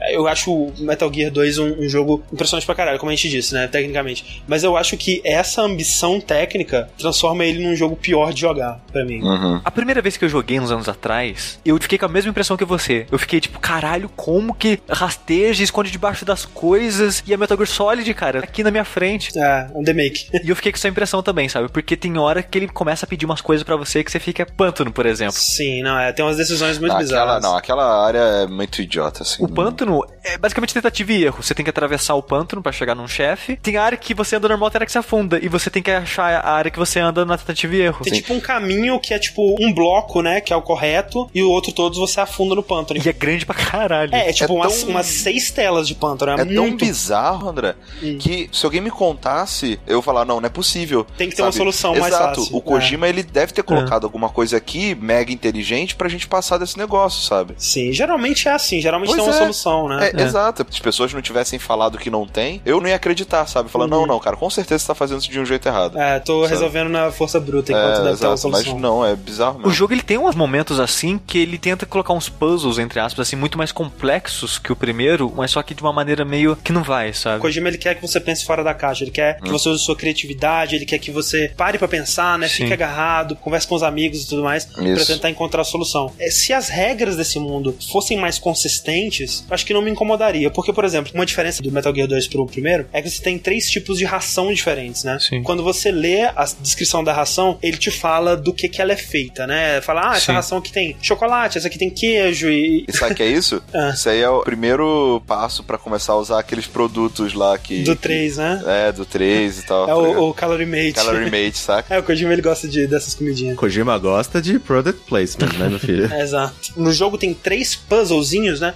Que você tem que usar essas rações de maneiras criativas, digamos assim. Sim. Só que não é consistente, porque tem um que você precisa atrair um pombo, e aí você tem que equipar a ração que tem batata, batata. e aí você vai conseguir pegar o pombo, senão o pombo fica fugindo de você. Isso. Tem uma outra que tem ácido no chão. Cara, essa pra mim é a melhor de todas. Que não faz nenhum sentido. Porque tem um ácido no chão, cara, que se você encosta nele, o Snake derrete no chão, tipo Fatality Reptile no Mortal Kombat X, ele dissolve no chão, cara. É logo depois de um chefe. Então você passou 10 minutos enfrentando a porra do chefe, aí você entra na sala, vê a paradinha no chão. Ah, isso é uma mancha no chão, né? Não é não, nada. Parece uma geleia, né? Ah, não, e pior é que, tipo, tem uma outra parte antes disso que você tá fugindo pelo esgoto com o Imaginary e a Gustava, né? Que você passa por um chão que é igual, cara, que tem umas manchas laranjas assim, só que, tipo, lá é só sujeira. Ah, não, mas aqui é ácido, vai te matar um, um toque só. E aí o que você tem que fazer para não morrer nessa parte é ter a ração que tem chocolate equipado, que o chocolate neutraliza o ácido. Óbvio. Claro, o só, problema só... é que no chat nos explicaram que é verdade né? Só, só, que é o seguinte, gente. Outra coisa que o Kojima fez no 2 que usa para sempre. Ouve o codec. Dicas no codec, sim. sim. Mas o, o, que eu acho que é ruim na inconsistência é que aí logo depois disso, um pouco mais pra frente, você tem uma outra, né? Que você encontra os hamsters assassinos que te matam com um hit também. Só que aí te falam, ah, os hamsters eles gostam muito de queijo. Aí você vê a ração, putz, essa ração tem queijo. O que, que você fez nos outros dois? Você equipou a ração e passou por eles. Não, mas o, o cara fala no codec que você pode usar o queijo pra atrair eles. Ué, exato. Atrair eles pra mim, come o queijinho aqui, pronto. Então, mas se eles são venenosos, como é que é você. Mas no final a, a, solução é essa, você atrai eles. Mas a inconsistência tá aí.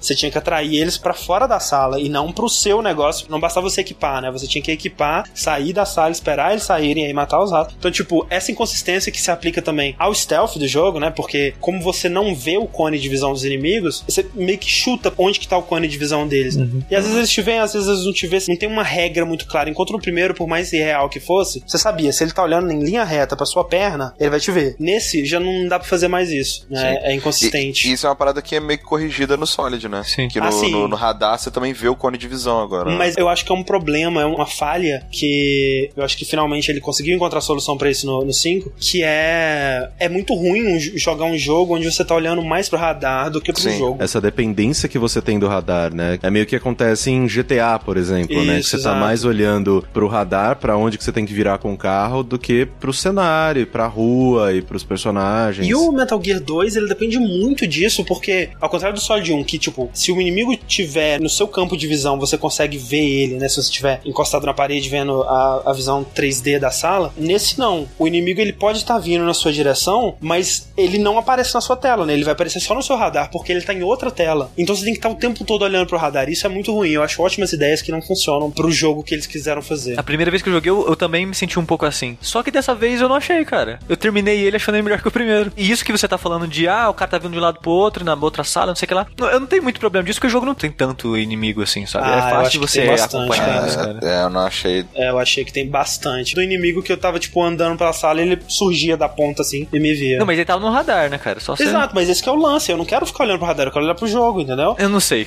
Olhar de vez em quando. Tô falando que você tem que olhar só pro radar. Olha de vez em quando, entendeu? Mas é, de vez em quando não é o suficiente, né? Essa é a parada. Não, é, para mim foi. E eu senti que ele fez também melhor isso que vocês comentaram de, ah, no começo do primeiro você é muito. Ah, vai devagar, não sei o que lá, e no final é foda-se, sabe? Uhum, uhum. O 2 eu acho que ele consegue manter o stealth vivo durar até o final, sabe? Até porque não tem mais aquela mamata de você poder farmar item, né? Então. Uhum. Sim. Eles até respawnam depois de um tempo, né? Mas não é. É quando você sai do jogo e dá aquela tela de load, né? Do, da, da raposinha. Isso. É quando você muda de área, né? É. Exato. E, aliás, esse logo da Foxhound, hein? Excelente, né, cara? é o logo que a Meryl tem tatuada no braço dela no Policenauts, né? Você lembra que tem a Meryl? A Meryl Silverboy aparece pela primeira vez no Policenauts? É verdade, gente. Lembra-se disso. É verdade, cara. cara, eu não lembro dessas paradas.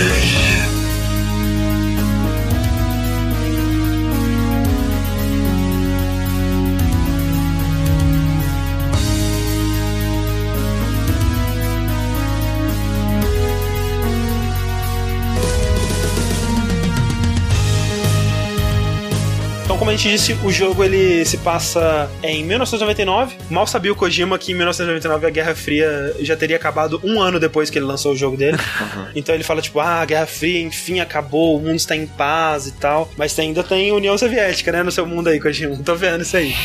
é, porque também naquela época, quem que imaginaria Ninguém, que ia né? dividir Exato. tudo, Exato. né? E, tipo, da maneira com que foi, foi muito louco, cara. E aí o mundo ele tá relativamente em paz, exceto por uma pequena nação chamada Zanzibar, Zanzibar. Land. Que nome, hein? Excelente. Que não tem nada a ver com o Zanzibar da África. Não tem nada a ver com a terra natal do Fred Mercury. Nada a ver. Não. É só uma, é uma nação ali que faz fronteira com tudo ali na. Faz fronteira com a China, Afeganistão, Rússia, por toda ali na, na, na, Ásia Central ali. Depois da Guerra Fria, os países eles meio que entraram em acordo em desmantelar Isso. suas ogivas nucleares. Exatamente. E aí eles levaram todas essas ogivas para um lugar. Ah. E aí Zanzibar Land atacou esse lugar e roubou essas ogivas. É, olha essa Zanzibar Land. Zanzibar é espertinha, cara. Ah, espertinha. Nunca mantenha todos os seus ovos na mesma cesta. Quem é. sabe tinha alguém infiltrado no governo americano para dar uns planos assim, hein? Será? Quem sabe? Oh, rapaz, vamos saber. Mas enfim, em paralelo a isso, é, acontece uma crise de combustível, né? O petróleo isso. do mundo inteiro ele acaba, basicamente. Mais rápido do que eles estavam imaginando. E aí as pessoas elas começam a tentar encontrar alternativas, né? Ou seja, nuclear ou é, outras alternativas mais renováveis e tal. Tem um cientista tcheco chamado Kil Marv, que, né, através de biotecnologia, desenvolve uma alga que é capaz de sintetizar petróleo. Olha só. Fantástico. Seria ótimo. E aí chama ela de Oilix. Né? E essa Oilix é o grande. É um Pokémon. É, é um Pokémon. é um Pokémon de óleo. É o grande MacGuffin, né? O grande objeto de desejo, né? Da, da narrativa do Metal Gear 2. Uhum. Porque no caminho, é, para fazer uma demonstração dessa tecnologia para os Estados Unidos, o Killmarv ele é raptado, né? Junto com sua é, guarda-costas, a Gustava Hefner. Que não é filha do dono da Playboy. Não é filha, exatamente. Muito importante. É, eles são sequestrados por soldados de Zanzibar Land. Uma coisa interessante de se notar sobre Zanzibar Land é que é uma, uma região, né? Que fazia parte da União Soviética e declarou a sua independência, teve uma guerra. Depois disso, ela se tornou uma nação altamente militarizada aos moldes de Outer Heaven. Ixi. Talvez tenha alguma relação com Outer Heaven, não sei, quem não sei. sabe, meu Vamos Deus. Descobrir. Mas o interessante, né, e isso não é 100% canônico, mas eu acho muito maneiro, porque em alguns materiais oficiais da Konami é dito que antes de adquirir a sua independência, Zanzibar Land se chamava Selinoyarsk. Esse nome é familiar para vocês? Selenoyarsk? Não, pra mim. Selenoyarsk. É a região que acontece a Operação Snake Eater em Metal Gear Solid 3. Ah. É uma região de grande valor sentimental para o nosso amigo Big Agora Boss. explica a floresta. explica 100%. Inclusive o cadáver da Boss escondido ali no canto, você viu o easter egg, cara? No pântano, é ele que faz o caminho Exatamente. que você passa em cima. Nossa. Ali naquele pântano, se você tiver matado vários soldados, eles aparecem como os espíritos e tentam te impedir de progredir. Nossa. Não é 100% canônico porque nunca apareceu no jogo, mas já apareceu em coisas oficiais da Konami, então. E pra gente agora é canônico. No, no, nosso coração. Exato. É. Porque é, é, legal, faz sentido. Exato. e aí, sendo a única potência nuclear do mundo e tendo domínio dessa nova alga de petróleo Oilix, a Zanzibar Land tem nas mãos basicamente o domínio da economia mundial e, tipo, militar também, né? Porque ninguém vai poder com ela. Uhum. E nisso, começamos aqui uma longa tradição do Solid Snake sendo retirado de sua aposentadoria pelo Roy Campbell, né? Que, onde você já viu isso? Onde você já viu todos os jogos, no Solid todos os Rambos, né, velho? Cara, o Trotman tira, indo tirar o Rambo lá da parada de quebrar pedra pra fazer mais uma missão pra ele. Inclusive, né, o retratinho do Roy Campbell é o, o ator que faz o, o Trotman. Né? Ah, exato. Era, é né? Muito igual. É, e essa Sim, primeira aparição do Campbell, né? Primeira aparição do Campbell. O Roy Campbell, ele acaba sendo o comandante do Snake nessa missão. Ele é um cara que é, é, o Snake considera um grande amigo, o que eu nunca entendi, porque ele é um filho da puta, ele sempre mentindo, ele nunca dá informação completa, ele sempre usando o Snake pra caralho. É, ele esquece, desde o 2, né? Ele esquece de dar informação. Ele, Snake, agora a gente vai mudar o sinal, hein? Foda-se pra descobrir. mais uma... Duas vezes, cara. Mas isso é mais uma daquelas coisas de proteção contra pirataria, né? Pra você ter o manual e tal. É interessante notar que as frequências, né, cara, das pessoas, assim, e das funções dela geralmente se mantêm ao longo da série, né? É, o Roy é sempre 40-85, né? Exato. Uma coisa ah, interessante aí da história do Roy Campbell, que eu acho que é interessante falar só pra dar um contexto, é que ele se tornou o comandante da Foxhound depois que o Big Boss foi dado como morto, né? Uhum. A gente não sabe disso, essa história ainda não existe, mas ele, juntamente com o Big Boss, foram os fundadores da Foxhound lá nos anos 70, né? Exato. Fica aí uma curiosidade. Faria sentido ele ser o comandante, tipo, segundo em comando. Exato, é pegar o, o, o lugar, né, depois uhum. que o Big Boss foi pro saco. Outros ajudantes que você tem aí na sua equipe, tem a Holly White, que é uma Proto-Meryl, né? Exatamente. Eu gosto dela, cara. Ela, ela é legal. legal. Ela é uma agente, né, da CIA, que tá infiltrada Sim. ali, disfarçada de jornalista. É, ela não aparece de novo, mas ela cumpre nesse jogo basicamente o, o mesmo papel da Meryl, né, que é da uma... A, a, na verdade, a Meryl é a mistura da Holly com a Gustava, né? Exato, é. As duas juntas, elas fazem tudo que a Meryl faz. Sim. Aqui tem essa Gustava Hefner, né, que é a, a guarda-costas do, do Killmar. É, as duas se apaixonam pelo Snake. No final, o Snake, ele sai com a Holly. Porque a Gustava morre. Porque a Gustava morre, exatamente. Spoiler! É. Nenhuma das duas aparece mais, né? Acho que as duas foram realmente combinadas na Meryl. Porque a Gustava, né, pra você encontrar ela, eles te falam assim, ah, tem uma pessoa que tá infiltrada aqui que ela, ela sabe falar tcheco e não sei o que lá, e você precisa dessa intérprete para falar com o Kilmarv, que não Isso. sabe falar inglês e tudo mais. Você precisa encontrar ela. Ela tá disfarçada de soldado e ela é a única mulher aqui, então você vai conseguir identificar ela através de coisas que só mulheres fazem. Se você ligar de novo, ele fala que é no banheiro. Não precisa nem ligar de novo. Acho que no, no final da frase ele já fala isso. É, é aí ele fala, ah, vai esperar ela no banheiro feminino, é, tipo né? Que é, que é tipo repetecaço do que acontece no Solid 1, né? É, o Solid 1 é. O Solid 1 é repetecaço. Né? É, o Kojima é a grande farsa, né? A grande farsa é revelada aqui. Além dessas duas mulheres que mexem com o coração do nosso Solid Snake. Que canta todo mundo. Todo Caraca, mundo, cara. É, é, sendo mulher. Todo mundo, cara. Velho, o Snake é muito mundo. inconveniente, cara. Ele é muito inconveniente, sério. Cara, ele, ele não ele sabe não se respeita, segurar, ele não, não respeita, não. ele não é profissional. Não. Eu aposto que, né, sei lá, quando se ele tá andando na rua, ele assobia pra mulher, chama de gostosa. Puta merda, é muito Snake pedreiro, né, cara? Muito, pedreiro, cara. Caralho, velho. Snake chega pra Holly White e pergunta se o pai dela é. é... Era padeiro. Você padeiro, consegue, né? É. Porque você é um pão e tal. Enfim.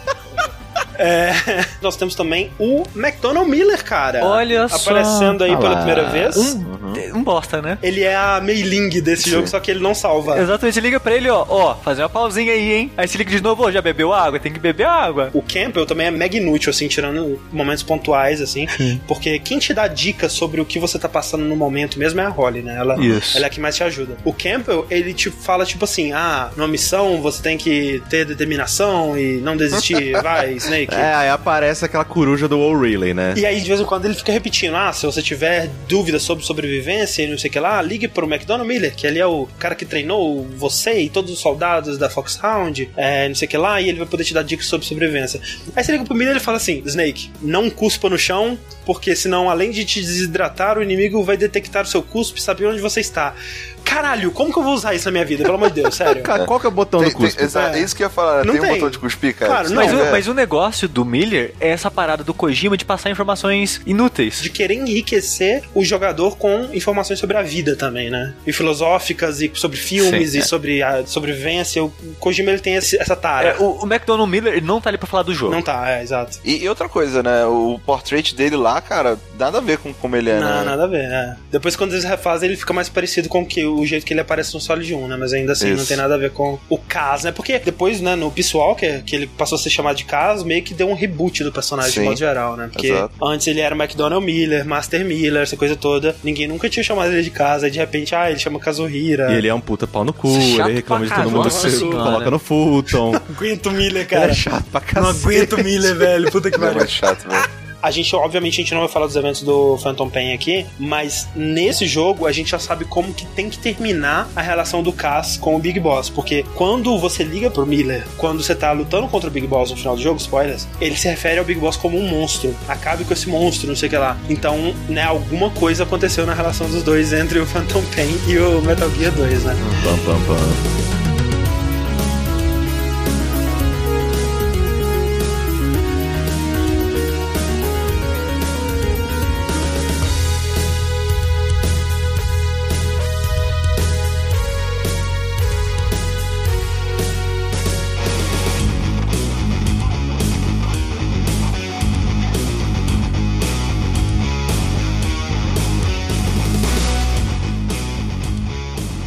Sua missão, que é encontrar o Killmarv, o Dr. Killmarv, que tem a fórmula do Helix e recuperar essa fórmula antes que ela caia em mãos erradas. A princípio, esse é o seu objetivo. Você encontra ele muito rapidamente, só que mais uma vez é uma farsa. E aí você luta contra o primeiro ninja, né? Mais uma vez, repeteco aí.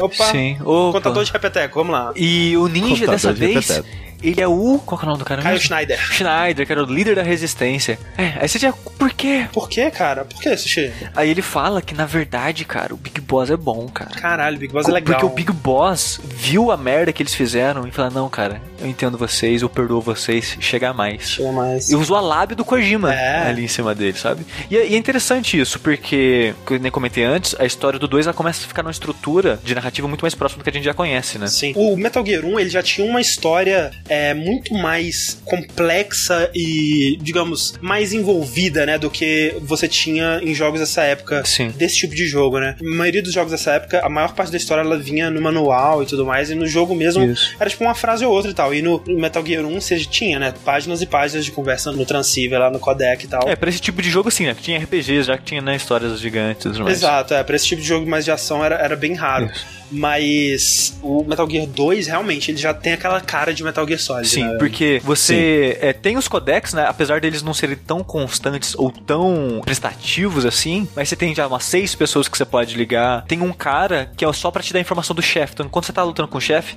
ele te dá o background daquele chefe. Não, esse cara é de tal país, ele é isso, isso e aquilo e tudo mais. Tem um cara que é, ele te dá informação sobre animais, né? Então, sempre que você precisar lidar com animais, Sim. ele vai te dar alguma informação e tal. Essa estrutura do codec é. já é mais próxima que a gente conhece e os chefes, eles, a maioria pelo menos, tem uma conversinha com você, que nem o Schneider, por exemplo, uhum, sabe? Sim. E o tipo de conversa e que ele pro... tem é de abordar a guerra e os dramas da guerra. A motivação dele, por que, que ele tá fazendo aquilo, né, Exatamente. E, e, já é também bem mais próximo do que a gente conhece do Solid, né? É, e outra coisa que também se repete é a própria estrutura dos chefes, né? Que você tem Running Man, cara, que perfeito, cara. é... Antes... Bater palma pra é ele, é incrível, eu sou o cara né? errado do mundo, veja isso. Aí ele começa a correr, cara, tipo, é muito bom. E, não, e, e, e demora 10 minutos pra ele dar uma volta, cara, é muito Sim. rápido. Aí ele chega. O que, que você achou? Foda, hein, cara? Mandei bem pra caralho. Não, e, e, quando o André tava jogando, a gente tava discutindo que, tipo, cara, como que ele descobre isso? Como que ele é uma, é, teve um campeonato de, de, soldados mais rápidos do mundo? Uma Olimpíada. E a maneira que você é, geralmente mata ele, né? Colocando as minas no Sim. chão. Sim. E eles te dão, né? Eles te fornecem essas minas um pouco isso. antes do chefe. Isso. Então é essa estrutura, né? De tipo, olha, toma aqui essa arma quando vem o Hindy de novo, né? Que você vai e usa aqueles foguetes que você escolhe outra tela para onde ele vai cair e tal. Essa estrutura dos chefes, né? De tipo, ah, toma aqui uma arma que você vai usar nele. É, o próprio Homem-Aranha lá que você tem que jogar granada nele e tudo. Exato. Isso é uma coisa que eu, eu acho muito, muito, muito bacana, sabe? E é legal que, né, o primeiro Metal Gear, ele tinha, ah, esse cara aqui ele tem um lança-chamas, esse cara aqui tem uma metralhadora e tal. Nesse não, cara, um é um ninja, o outro corre, o outro ele é tipo uma aranha que fica na parede, né? E o corredor, Rick, que ele é um medalhista olímpico. Olha, Olha do, virou soldado. Do, dois medalhistas olímpicos nesse jogo. Kojima gosta de medalhista. Isso aí. Exatamente. E aí você enfrenta o Kyle Schneider, ele te conta essa história de o Big Boss é, é maneiro. E é legal que ele é o primeiro chefe, né? Então desde o começo do jogo já houve um negócio assim de... Isso. E uma outra coisa que é... Eu acho que a intenção era mostrar que o Big Boss é um cara legal, mas acaba sendo bem creepy, são as crianças espalhadas pela base, né, cara? Muito, cara. Puta merda. e pior é que algumas crianças, quando você vai falar com elas, elas falam assim, ah, o cara... Eles chamam ele de, do cara sem o olho, né? Ah, o cara sem olho é como o nosso papai. Ele não gosta de adultos, só de crianças. Ih, rapaz! Ih, ih, Big Boss, não fala isso, cara. Não, eu gosto tanto de você, velho. É, a gente vai falar mais disso mais pro final, mas o jogo todo, sempre que você conversa sobre o Big Boss com as pessoas, as pessoas elas falam muito bem dele pra você. Sim. Não, você tem que entender o lado dele, porque ele tá fazendo isso porque é o melhor pra gente mesmo e tudo mais. E ele é a única pessoa que pode dar pra gente que a gente precisa, uhum. entende a gente, blá blá blá dá, leva a entender que talvez o Kojima já tivesse tendo um, um embrião dessa ideia de que o Big Boss ele tivesse sido um, um soldado carismático, um grande herói, talvez, né? alguma coisa assim. Só que é muito foda, porque o jogo todo você vê essa construção de, ok, ele não é esse vilão, filho da puta, esse monstro que você achava ah, que ele era. Ah. Ele tem um lado bom nele. Talvez ele tá fazendo a coisa certa para ele, mas de maneira errada, sabe? Uhum. Mas quando uhum. você chega no final do jogo e conversa com ele, ele é um filho da puta desgraçado, cara. ele é um monstro. Mas assim, eu acho que o discurso que ele faz faz ali, apesar de eu concordo com você, mas, é, cara, é muito um discurso que o Big Boss faria. Tipo, esse papo de é, a gente que nasceu no campo de batalha, a gente só sabe ser soldado, a gente não sabe ser outra coisa. Não, isso, isso eu entendo. E isso que as outras pessoas falam. E ele é alguém que acolhe esse tipo de pessoa. Exato. Justíssimo, sabe? O foda é que ele fala: não, eu tenho que continuar gerando guerra para continuar gerando gente assim e vira um ciclo infinito, sabe? Ah, mas... E parece que ele se alimenta desse mas ciclo. Mas é essa que é o lance. Você acabou de resumir aí a história do Big Boss. Ele é um cara que ele só sabe fazer isso, ele quer um lugar para abrigar, acolher as pessoas assim, mas que para que pessoas assim existam, precisa da máquina da guerra, cara. Então, mas o, o, o, certo é, seria é... ele acolher essas pessoas e tentar dar um tipo de vida diferente. É, mas assim, eu sinto, Sushi, que, por exemplo, do mesmo jeito que a gente tava referenciando o próprio Rambo, uhum. né? O First Blood lá no. Quando a gente tava falando primeiro. Nesse, você vê, né, que, tipo, o personagem do Sylvester Stallone, tipo, ele acaba a guerra, Vietnã e tudo mais, ele tá voltando para casa e ele só quer ter uma vida normal. Só que a sociedade não consegue uhum. tratar ele de um jeito. Todo mundo olha para ele de um Mas jeito Mas e se ele vive numa sociedade. E... Tipo, é, o André comentou sobre Outer Haven, que tem civil também. Porque eles uhum. têm ter sua defesa, né? Seus militares para se defender, mas eles tentarem ter uma vida normal entre eles, entendeu? Sim, sim, mas é que eu sinto que, por exemplo, a ideia do Big Boss é justamente essa. Cara, eu tenho aqui diversos, né, centenas e centenas de soldados que, né, foram nascidos e criados na guerra. É a única coisa que eles sabem fazer é guerra e eles são bons para caralho nisso. É, como que a gente vai sustentar essa nação? A gente vai fazer guerra, sabe? E assim, eu concordo que é quase burri, é quase não, é burrice. É um ciclo de, de infernal do inferno de Satã. Exato. do inferno só que infernal do inferno. Mas eu também entendo o lado de que, cara, eu tenho aqui um grupo militar extremamente bem treinado, extremamente especializado. Eles sabem fazer isso e isso movimenta dinheiro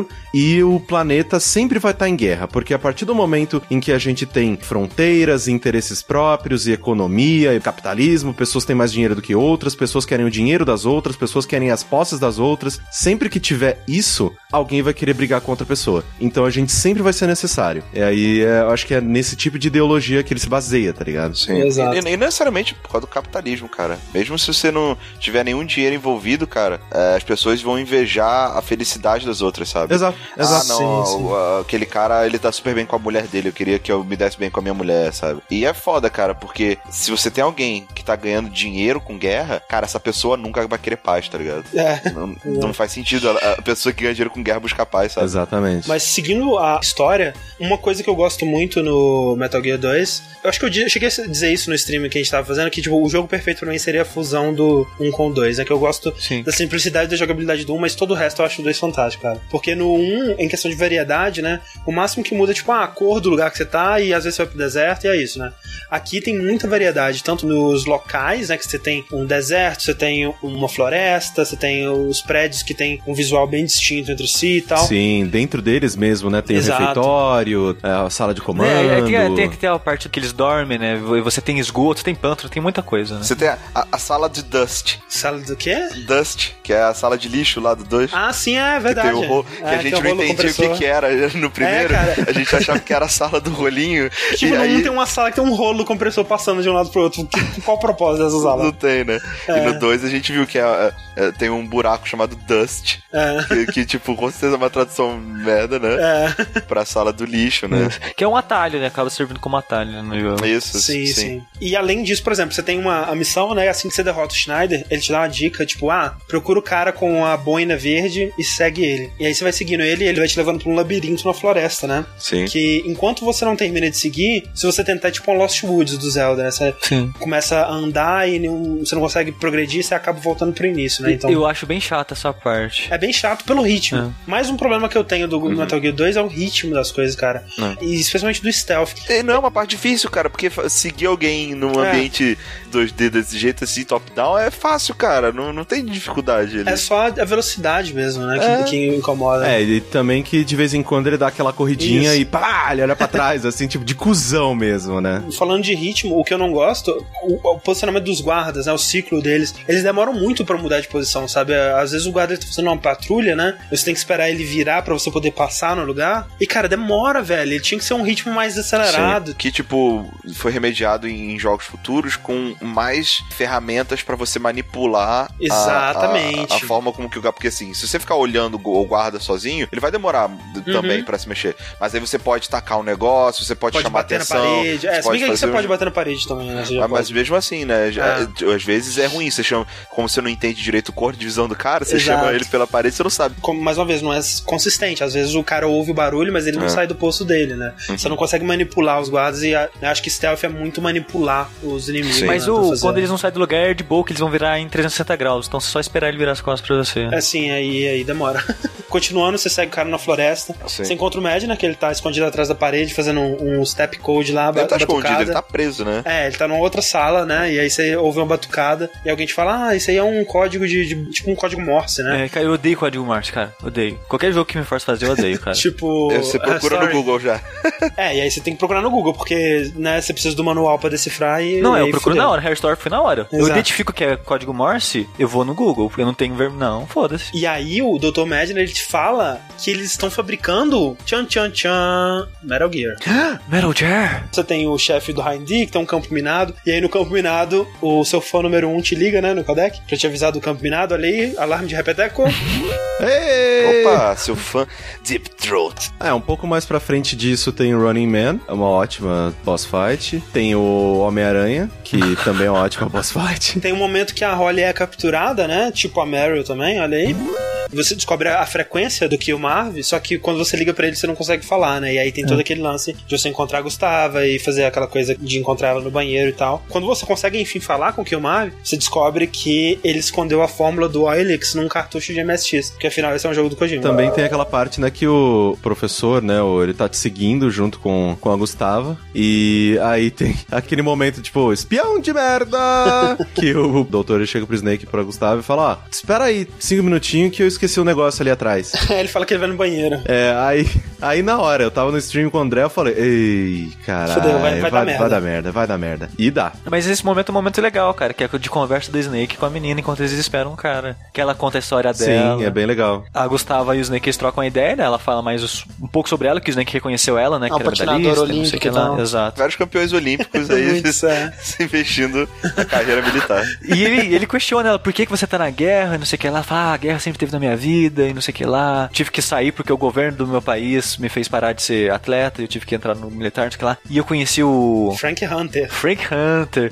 E era meu paixão, e não sei o que lá. E ela conta todo esse background dela, né? Que ela, assim como a Beauty and Beast, né, do Solid 4, ela tem uma história muito parecida, né? A vida inteira dela, ela foi cercada pela guerra, né? E ela acabou sendo atraída para dentro dela. É, ela não teve que comer o irmão mais novo não. dela nem nada do tipo, mas é, mas é uma, uma história tensa. E aí já dá a entender também que ela tá começando a se apaixonar pelo Snake, né? Porque é impossível, né, cara? Quem passa cinco minutos com Snake não se apaixona. Exatamente. Né? Mel Gibson, né, gente? Ou quem, no que não quer apanhar de um alcoólatra, né? antes de ser antissemita, antes de ser... Ou pelo menos antes de revelar que era antissemita. Antes de revelar que era antissemita. Seguindo esse caminho, você tava pra cruzar a ponte onde você ia chegar no complexo da prisão onde o Kilmarv tava preso. Passa um de cada vez. Quando passa um de cada vez numa ponte, você sabe que vai dar merda, cara. Sempre. Lógico. E aí passa o doutor, quando a Gustavo vai passar, chega o Metal Gear, explode a ponte, e quem está pilotando o Metal Gear? Grey Fox. Pam, Explode pam, ponte matando pam. quem? Matando a Gustava. A Gustava cai ali no chão e te entrega o broche, né? O broche de Zanzibar Land, assim, com o Zzinho. Você vai descobrir depois que é uma chave que muda de formato de acordo com a temperatura lá onde repeteco. Opa! Tá que pariu. Oh, meu Deus do céu, Kojima. O, o Grey Fox ele te fala: Não, é sai daqui, Snake, porque eu te respeito, não sei o que lá, não vou te matar agora, mas tem que sair daqui. É, eu gosto que nessa parte você só vê os pezinhos do Sim. Metal Gear, né? É isso. E o pinto de cachorro dele. Exatamente. Que isso, jovem. O Metal Gear. Não, por favor, vê o, design do Metal Gear, do, do, do, do, Metal Gear 2. É um pinto de cachorro aquilo, cara. O melhor é que o nome do Metal Gear é Metal Gear D. D. D. tá aí, de velho. Diamond, pô. De Diamond, né? Você fica de, ah, porra, que o Grey Fox, cara, o Grey Fox eu ajudei. A única aparição do Grey Fox foi sendo salvo por mim no Metal Gear 1 e agora ele tá pilotando o Metal Gear, matando a minha possível interesse romântico aqui. Que porra é essa? Que bro é esse? que bro é esse? Você continua sua missão, tem aquela fantástica quest da coruja. Vai se fuder. Porra, é aquela? Puta merda. Você acha dois ovos pra um laboratório X lá. E aí você tá com os ovos. Aí você começa a andar com eles, os ovos chocam. Isso. Primeiro choca um ovo, que é tipo, parece uma cobra no teu inventário. Não, aí tipo, você tá no inventário, a tela do inventário, aí tem uma cobra andando pelos seus itens. Comendo todas as suas rações. Exato. Aquela filha da puta. Aí beleza, aí você fica com outro ovo já cabreiro, né? Puta é, que pariu, vai sair outra cobra dessa merda. Choca uma coruja adulta. Exato, então tá pronta pra vida, pronta pro mundo. Legal, genética. É tipo cavalo, tá ligado? Que dois segundos depois já tá correndo, já tá pulando, já sabe pra onde tem que ir. E aí é uma criança que te fala, Sim. né? Isso, é, eu só achei essa criança depois, mas isso acontece muito, cara. As crianças, elas te dão muita informação Sim. útil, né, velho? Elas são tipo os prisioneiros, sim, né? Elas são, às vezes, mais úteis que o codec, assim, em algumas é. situações. Sim, aí tem uma criança que fala que aí... à noite, né, eles desligam o laser do, do portão. É, porque tem um lugar que você precisa entrar, né, que é o seu caminho, que tem um laser no portão. E não é que você passar vai ativar alarme, é que é tipo uma barreira física, você não consegue... E, a, e outra criança Exato. fala que à noite, é, uma fala que à noite desliga o laser e a outra fala que à noite parece corujas. Isso. Exatamente. Então, o seu objetivo, você equipa a porra da coruja e aí você fica com ela parado perto do guarda que tá do lado desses lasers. A coruja canta, né? Faz o barulho dela, uh, uh sei lá o quê.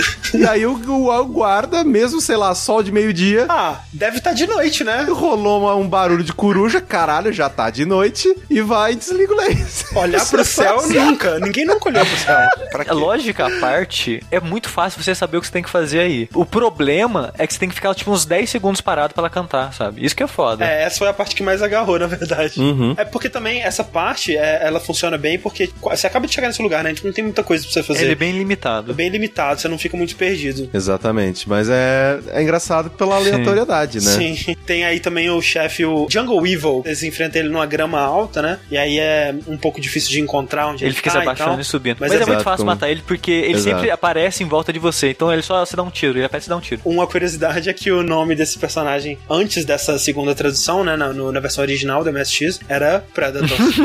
ah lá, oh, ah lá. Por quê? 70%. 70% filme. Logo depois disso tem, tem outro chefe que é o, o Night Fright, que é o, o cara que usa uma camuflagem, né, de, daquela camuflagem ótica, tipo a do ninja, né? Sim. É, e aí ele fica desaparecendo e você tem que encontrar ele pelo barulho dos passos. São quatro telas da sala do boss, e, né? E cada uma dessas quatro telas tem som diferente o chão, né? Então você identifica em qual das quatro salas o cara tá pelo som dele. Isso. Só que não ajuda porra nenhuma, porque, ah, ele tá naquela tela. Ok, a tela é gigante, cadê esse filho da puta? E se você esperar, ele vai tentar vir te atacar, então você não precisa ir até ele, é só você esperar ele ir até você. Eu fiquei parado, aí ele veio. Eu tava usando colete, então eu tomava pouco tiro, e ele, normal. A gente ficou trocando tiro assim até ele morrer. É isso, acabou. É uma, é uma possibilidade. É, tem uns boss no Metal Gear 2 que eles caem no loop da programação, né, da loop de animação, e você mata, tipo, peraí, acabou? É, não, todos os chefes eu achei muito fáceis, velho. Sim. O, o, dos dois Metal Gear na, na real, acho fácil, assim, sabe? Porque eu acho que o bacana dos bosses, na real, do, do Metal é descobrir, Gear... né? É, exato, descobrir o que tem que fazer, sabe? Descobrir, ah, tipo, uhum. qual que é a, a, a, paradinha desse boss, tá ligado? Isso. O que, que tem que fazer agora nesse aqui? É muito mais, às vezes, um trabalho de exploração e, e mental do que realmente sim, sim. de execução. E, e, esse daqui já faz isso muito bem, né? Cada chefe, ele realmente tem uma gimmick, tem uma coisa específica que você precisa fazer, ou você pode fazer pra derrotar ele. Sim. E aí, logo em seguida, você encontra o Killmarv, que ele não resistiu à tortura e morreu. E aí você é, recebe no codec a informação de que o Dr. Madner ele não tinha sido capturado, né? Ele estava em Zanzibar Land por vontade própria para supervisionar a construção do Metal Gear. Uhum. E aí nesse momento você descobre que ele que estava torturando o Killmarv e o Dr. Madner ele tenta te esganar, né? Ele, tenta, te pega por trás e Isso. tenta te sufocar. O, o chefe mais forte do jogo, né? Puta Porque ele tem que usar umas três rações para sobreviver ele. Foda-se Final Fantasy VII, cara, com a cena do Cloud vestido de mulher, velho. Se isso fosse um remake, essa cena seria a mais hilária de todas. Porque tem um velhinho, velhinho. Albert Einstein, enforcando o Snake por trás. o jeito de matar é você atira uma Nikita, que é um míssil teleguiado, e faz a volta na sala para pegar ele pelas costas. Aí você repete isso umas 10 vezes até ele morrer. Não, sem jogar uns 10 mísseis no é, velho, cara. É muito engraçado. O Big Boss morre com Nas duas costas. Snake, cara, no auge dele, velho. Porra. Snake, tipo, super em forma no auge dele de herói de ação, cara. E aí você descobre que o, o cartucho do MSX com a fórmula do Oil que está dentro do armário naquela sala, só que você precisa da chave. E antes ele conta a história triste dele, né? Porque, tipo, ah, no primeiro ele deu merda na vida do Madner porque ele queria abandonar o país que ele tava pra ir pro ocidente. Isso. Só que quando ele chegou no ocidente, depois do primeiro jogo, todo mundo cagou pra ele, sabe? Cagou pra ele porque ele era meio louco, né? Ele era meio cientista maluco, assim. Então, as, as ideias dele, porra, o tanque bípede, enfia no cu isso daí. enfia no cu o tanque bípede, tá louco?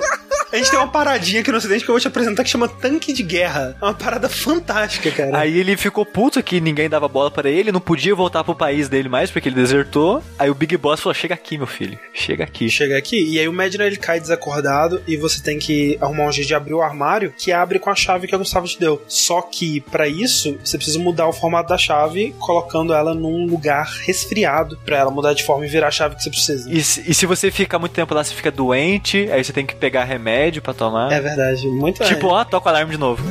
É muito Kojima, né, cara? É. E aí você vai com a chave resfriada, com as suas rações congeladas, significa que você não pode usar. Ah, inclusive a ração congelada, alarme de repeteco também aí. É. Aí outro repeteco que a gente deixou passar, o chefe dos quatro caras dentro do elevador, né? Putz, é verdade. Aí você entra no elevador, aí tem quatro Sim. caras que estavam escondidos, aí, invisíveis, assim. É luta ridícula, cara. E aí você vai pra sala, abre locker, pega o cartucho. Aí, na hora que você tá saindo, o Madner conta umas paradas pra você e abre um salpão debaixo de você. Você enfrenta o Metal Gear D, pilotado pelo Grey Fox, que é Exato. muito patético também, muito simples. Você atira. O ponto fraco dele também é na perna, o que pra um Tank Bibit é tipo a pior ideia possível. N- Não é como se ponto fraco fosse feito de propósito, né?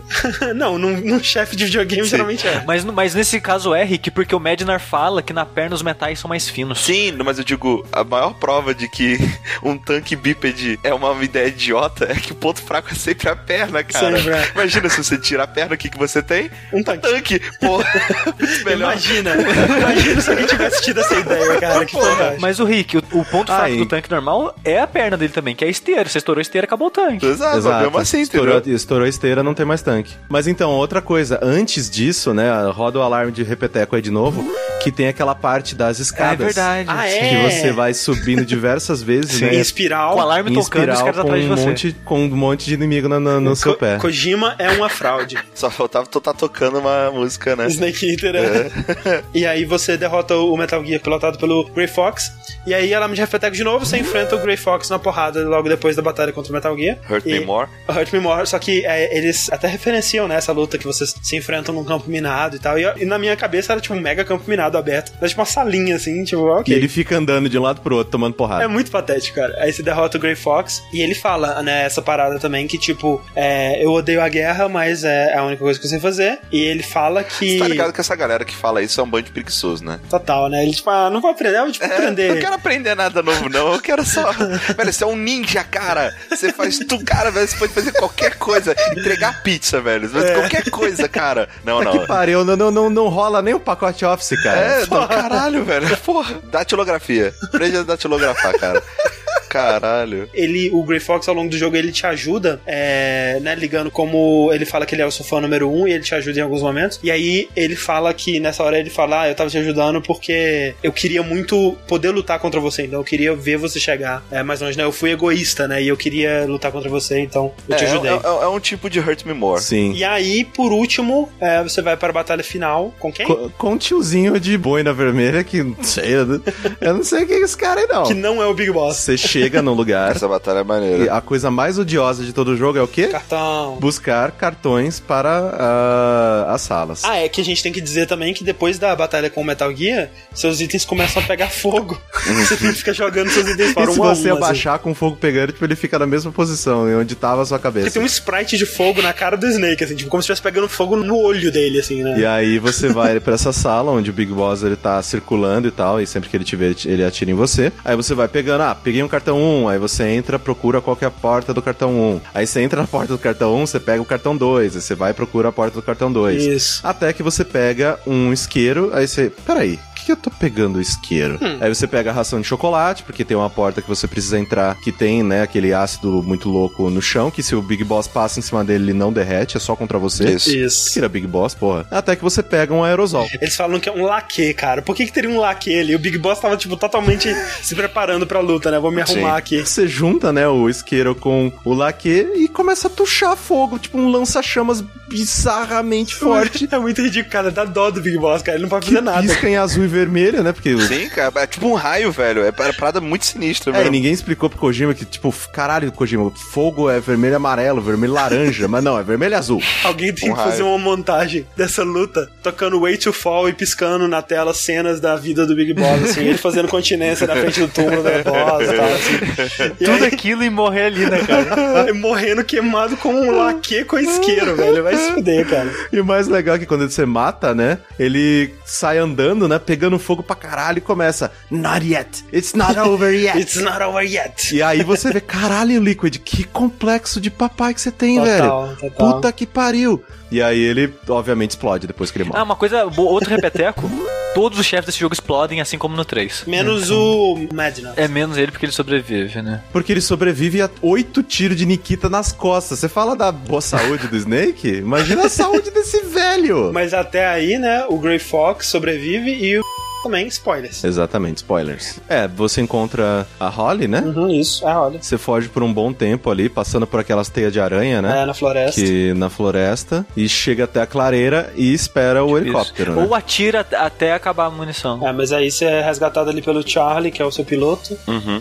Você voa junto com a Holly em direção ao horizonte. Em direção ao sol, com o helicóptero empinando. E aí no final, parece ter uma cena depois dos créditos que o Snake some, não é uma parada assim? Ah, é, porra, Isso. a cena do jogo, né? Sim. Que eles pegam o cartucho do Kill Marvel. Kojima desde sempre, né, cara? Ele com a cena pós-crédito dele. É. é. Eles ligam, né? Aí aparece uma telinha do MSX ligando dentro do MSX. Sim. E aí aparece o código, né? Geralmente aparece. É, sim, é porque quando você liga o MSX, que nem a tela de ligar consoles antigos, aquele one do PlayStation, né? Aparece MSX embaixo, VRAM e o número de memória que o MSX tem. Aí o cara, pera aí, acho que é, fizeram um zoeira com a gente. Aí eles olham melhor, ah não, é dele mesmo. Aí eles vão ver que, tipo, o V-Run tá 01K. Aí eles, Kyo Marv, se ele é ao contrário. Olha Puta aí, cara. Que, cara, eu certeza que... Esse personagem só existe porque ele pensou nessa piadinha. Exatamente, exatamente. É muito bom. E aí você vê que o, o Solid Snake, toda hora, ele fala, cara... Chega. Ok, the nightmare is over eu tô livre. Estou livre, enfim, chega vou aposentar.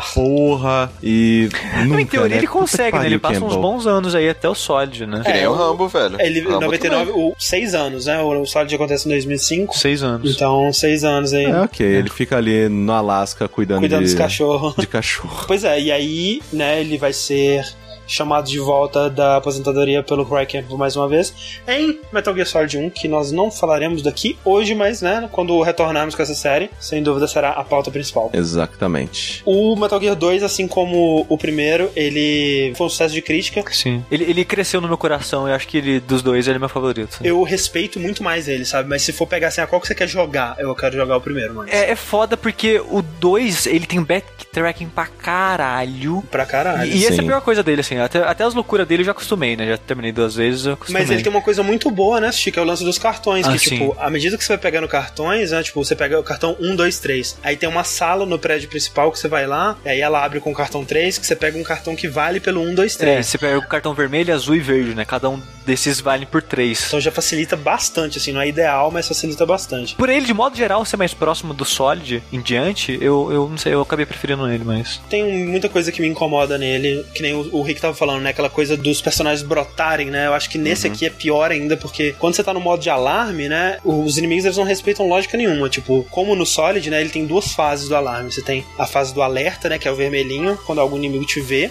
E aí, se você conseguir é, evadir o inimigo ou se esconder em algum lugar, né? Porque agora o jogo ele sempre tenta colocar um buraco na parede, ou uma cama, ou um, Sim, um tem lugares pra se esconder ali. Pra se esconder debaixo, agora que você pode agachar e tal. É, isso ele faz até bem. É, aí você tem que, né, fugir do inimigo, fazer ele perder você de vista, e aí o alerta fica amarelo. Uhum. Quando o alerta tá amarelo, se ninguém te vê por um número X de segundo, é tipo 15 segundos, volta assim, tudo normal. Volta tudo normal. Só que, às vezes, tá no vermelho, você sabe que fisicamente é impossível de um guarda te ver, só que eles sabem onde você tá. Enquanto você não mudar de tela, eles vão sempre saber onde você tá. Mesmo que eles não tenham te visto entrando no esconderijo que você tá, mesmo que você esteja atrás de uma parede que eles definitivamente não podem te ver, como o alarme tá no vermelho, eles vão te ver para sempre. Isso me incomoda muito. Não, não é verdade isso. Eu consegui escapar de boa. Não, eu não tô dizendo que isso acontece sempre, mas isso acontece muito. E esse que é o lance, esse que é o maior problema, é inconsistente. Porque tem várias vezes que nem aquele prédio, o segundo prédio, que é uma espiral, chato pra caralho. Ele tem umas áreas que ele dá meio que uma quebradinha assim. Então tem várias vezes eles me viam, eu escondia lá, eles passavam e não via, sabe? Sim, acontece. Esse é o lance da inconsistência. É, às vezes funciona, eu lembro, às vezes não. É, eu lembro do André fazendo exatamente isso, sabe? A gente tava aprendendo ainda que se esconder enquanto tá o alarme vermelho não adianta nada. Isso. Porque não vai sair nunca daquele estado. E aí a gente descobriu isso quando a gente mudou de uma tela para outra. É, o André ele se escondeu debaixo de um carro. Antes de aparecer mais alguém Antes de aparecer tela. mais gente. Aí chegou é. mais gente na tela e eles ficaram na, na frente volta. do, em volta é. do caminhão ali, tipo. E não saía do vermelho. E não saía, não saía vermelho de jeito nenhum, entendeu? Tipo, se esconder é. só funciona assim. Tem alguns erros ali. Tem uns mas... problemas, mas assim, ainda assim é um jogo tecnicamente absurdo, né? Sim, caraca. Replicando, né? Acho que é só uma marca também dos jogos do Metal Gear, né? Eles sempre estão no top de linha da tecnologia, né, cara? Talvez o que tenha menos estado é o 5 e ele ainda é foda pra caralho, né? Sim. Sim. Por outros motivos, né?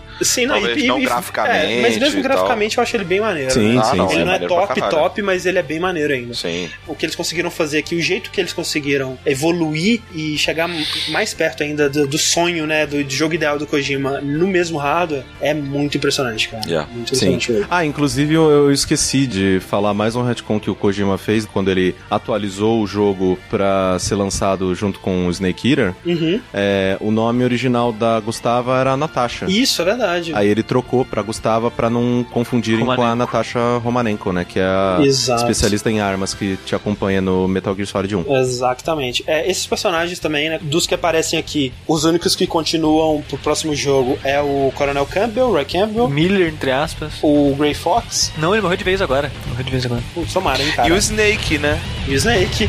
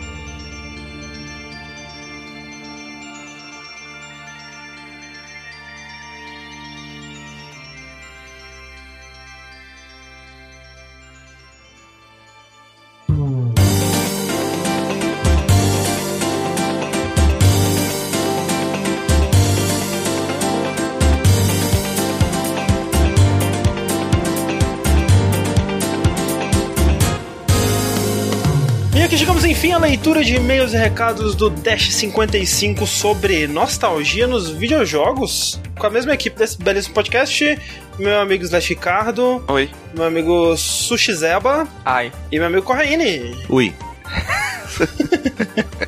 Estamos todos aqui um mês depois de termos lançado nossa campanha no Patreon, né? Um mês atrás. Caraca, um mês, velho. Exatamente, cara. Pois é. Exatamente. A gente estava aqui em poços de nervosismo e expectativa. E agora, cara, ainda estamos em poços de nervosismo e expectativa, só que sobre outras coisas, né? Então, Sim, é... sobre um milhão de responsabilidade agora. Exatamente. Mas assim, cara, a gente não poderia estar mais feliz com o resultado. E como sempre a gente tem que lembrar que é uma campanha contínua, né, de mês a mês, então é, mesmo com o dólar nos sacaneando, sacaneando a todos nós, né, tem gente que fala, ah, vocês estão felizes aí com o dólar a 4 reais. Não, não cara. Não. a gente tá perdendo sono com, com o dólar é. desse preço, você não tem noção. Tá bem, bem complicado, mas a gente pede, né, então que vocês continuem a contribuir porque, né, o que a gente vai poder fazer pode mudar de mês a mês dependendo de vocês. Então, se vocês estão curtindo esses novos conteúdos, se vocês querem ver mais ainda, né, visitem lá o patreon.com/jogabilidade para você ver tudo que a gente já atingiu, tudo que a gente pode ainda atingir e como você pode contribuir e fazer parte dessa linda família, ser um dos nossos passarinhos, né? Exatamente.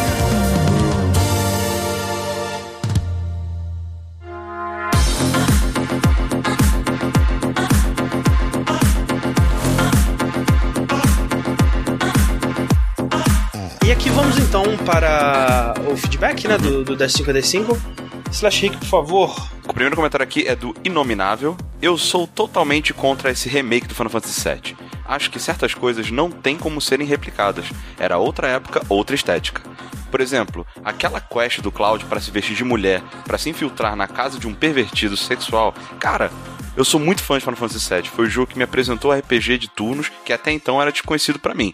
Então tenho um carinho especial por ele, mas acho que é algo que não se replica mais. Essa discussão, ela, ela desde que o, o trailer do Final Fantasy VII surgiu, né, ela tá, uhum. ela tá sendo trazida aí. Realmente é um problema. Mas assim, eu não consigo, eu não acho que é impossível também, sabe? Se o jogo inteiro uhum. é, ele conseguir trazer um tom de humor, né? Porque o Final Fantasy VII ele tinha esse tom bem humorado, Sim. né? Na, na, especialmente fora da quest principal. Assim. Sim. Sim. Eu acho que não é algo impossível, né? Não é que vai estar o Cloud super sério, vestido de mulher e tal. Claro, vai ser totalmente não politicamente correto e, e essa coisa toda. Mas se eles quiserem realmente fazer, acho que eles conseguem. Não, dá, dá pra eles fazerem esse, essa, esse pedaço, tipo, sem ter olhar na fechadura e ver suruba e coisa do tipo, Sim, sabe? Né? Então, pode ser só o Cloud colocando a roupa e o cara dando em cima dele pensando que ele é mulher e acabou, sabe? Sim. Não, não sei. Dá pra fazer isso sem ser é, Pode ser uma sketch do Pernalonga em vez de uma coisa creepy, assim, sabe? é, porque o, o que eu sinto de problema, na verdade, é o tom que eles deram, né, pro, pro setting de Final Fantasy VII com o Advent é, Children, é, né? Sim, sem Isso, exato. E porque toda a animação é extremamente séria, extremamente, extremamente pesada, extremamente lá, deprê, né? Milhões de dólares só pra fazer ruga na testa do Cloud, porque ele nunca sorri, ele sempre tá com o olho meio fechado, bravo. Sim. Ah, mas o, o 7, ele, ele faz uma boa, um, um bom balanço exato. disso. Exato, esse, é, esse que é o lance, eles podem errar a mão forte, né? É, o 7 mesmo, ele é bem sério série triste, deprimente, assim, durante um bom tempo, sabe? O Final Fantasy VII é o evangelho dos jogos. Sim, mas eu, eu concordo com o Caio, cara, que o problema é justamente esse. O jogo, ele vai sair uma relação social onde as pessoas já conheceram aquilo uhum. e elas estão numa vibe de Final Fantasy totalmente diferente do que era antes, entendeu? Coisas que as pessoas aceitavam antes, elas não aceitam hoje. É, tipo, não tem como você fazer todo mundo esquecer o Advent Child, não tem como você fazer todo mundo esquecer a, as formas como o Final Fantasy tem evoluído. Então, tipo, mas, o, mas eu acho que preocupar com que, o que a, o Final Fantasy VII específico, né, com as outras coisas que fizeram dele. Se você, vendo do ponto de vista assim, tem praticamente dois tipos de pessoas que vai jogar Final Fantasy VII. O que não conhece e o que já conhece. Não tem um que não conhece o Final Fantasy, mas conhece um filme. Como sabe? não? Eu, eu, eu não usei Final Fantasy VII e vi o filme aí. Mas, não, mas você conhece, sabe? Você jogou pelo menos um pouco, não jogou? Ah, muito iníciozinho. Não cheguei a ver nem essa quest, por exemplo, de, de se fantasiar aí, entendeu? Mas o lance é, Rick, eu acho que, tipo assim, o erro foi do Advent Children. Acho que eles não devem se preocupar Sim. porque alguém foi lá é. e mal representou o jogo, sabe? Em Sim, outra mas, mídia. Mas aí que tá, eu não tô, eu não tô discutindo de quem foi o erro, entendeu? Eu tô discutindo as consequências das coisas. Que eu tenho quase certeza que as pessoas vão pegar esse negócio, vão jogar e vão ficar se sentindo tipo. Hum, estranho, né? Isso é, se eles fizerem. Se eles fizerem uma réplica igual ao jogo anterior, sabe? Eu acho que é o que vai acontecer. Eu acho que para funcionar tem que adaptar sim, cara. Não dá para ser um, um, uma, uma, um remake igual, não, cara. Não tem como. É, não, não dá pra ser igual. Eu acho que eles têm que adaptar. Mas eu acho que vai ser a mesma coisa que o Advent Children fez. Quando ele lançou, o pessoal falou, nossa, mas tá muito emo, né, cara? Tá muito complicado essa coisa uhum. aí. E não é, não é esse o tom do Final Fantasy VII que eu joguei e conheci. E aí, se eles trouxerem esse tom que era do Final Fantasy VII de volta, vai remudar a opinião de novo, assim como o Advent Eu não sei, fez, cara. Acho. Até hoje você tem gente reclamando que Metal Gear Solid não é, não é sério. mas, como mas, sempre foi. Exato, mas aí são entendeu? pessoas que nunca entenderam Metal Gear desde pois o é, começo. Exato, porque nunca foi. É. Eu sei que não. Eu, eu sei que não, entendeu? Mas é aquela coisa, tem um, um sei lá, um, consciente coletivo, cara, que avalia as coisas e, e é meio sei lá, meio cego às vezes, sabe? É ah, é estranho. Sim. sim. com certeza. A memória, né, é sempre seletiva. Então, como a gente discutiu nesse podcast, inclusive. Uhum. O próximo comentário, André, é de André Luz, olha só seu xará. Olha aí. Ele diz o seguinte: O Corraine comenta uma hora no cast que quem perde o Zeitgeist do início de alguns jogos acabam perdendo muito da experiência. Isso é verdade, mas sinto que cada vez mais a indústria está punindo quem quer adquirir um jogo no lançamento. Com essa onda infinita de DLCs, personagens, etc., quem compra o lançamento muitas vezes acaba gastando bem mais quem compra o jogo um ou dois anos após o lançamento, comprando as versões já completas deles com DLCs e muitas vezes pets corrigindo erros iniciais. Ótimo podcast, galera, e muito sucesso com o peito de vocês. Sorrisinho. Sorrisinho alegre de anime. Muito obrigado, André Luz. E isso é uma questão que é muito levantada, né? Tipo, uhum. será que vale a pena comprar o jogo no lançamento? Será que vale a pena esperar, tipo, um ano até ele estar tá numa promoção do Steam? Porque realmente, se você quiser esperar, se puder esperar, Sim. né? Você vai comprar o jogo com, eventualmente, com 75% de desconto numa promoção do Steam, né? É, eu acho que isso sempre foi verdade, né? Uhum. Agora é mais, porque pelos fatores que ele disse, DLC e tudo mais. Mas, aí você compara, né, cara? É. é que assim, tem muitos jogos em que a história é o foco principal. E aí, né, vamos ver como que você, né, ativa o New Style na internet e desvia de todos os spoilers para poder, né, acompanhar a, a experiência completa, né, sem ela ter sido deturpada por agentes externos. E também tem a questão de que, tipo, muitos dos jogos que estão sendo lançados hoje em dia, eles têm muito do negócio online, né? Tem alguma comunidade, né? Comunidade, ou seja, de troca de informações, ou seja, de jogar junto mesmo, efetivamente.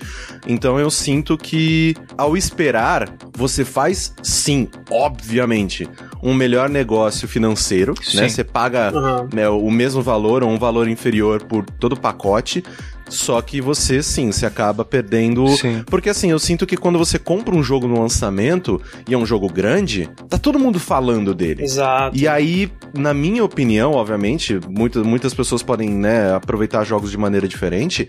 Na minha opinião, isso influencia também no quanto eu estou me divertindo. Sem dúvida. Uhum. O preço do jogo não dita o valor dele, sabe? O valor do jogo, ele, ele é uma balancinha que tem na sua cabeça que você tá ajustando ela a todo momento lançamento. Uhum. Metal Gear agora. Acho que eu nunca joguei um Metal Gear no lançamento. Esse foi o primeiro. Porque o André tava jogando, o Kai tava jogando, o Sushi tava jogando, os meus amigos estavam jogando. Uhum. Então eu queria discutir, eu queria ver do que eles estavam falando. E é um jogo que você se importa aquilo. com spoilers, com a história. Exato, exato. Agora, por exemplo, Bloodborne. Todo mundo tava jogando, tava um zeitgeist do caramba, tava todo mundo falando disso, mas para mim o jogo não tem muito valor. Eu não, eu não, não, não é. Não, não, não me importo com ele. Então não importa. Ele podia estar, tá, sei lá, 20 reais, eu não ia comprar. Então é, é, muito disso, sabe? Ah, não, eu prefiro esperar o Game of the Year Edition do Borderlands, tem uma porrada de DLC, eu sei que ele vai estar tá muito mais completo. Beleza, cara. De repente você não tá jogando, você não joga co-op, você joga ele sozinho, não, ninguém fica falando muito da história dele, ah, beleza, tá ok pra você. Às vezes o próprio Borderlands você tem uma história foda com seu amigo que vocês jogaram co-op do primeiro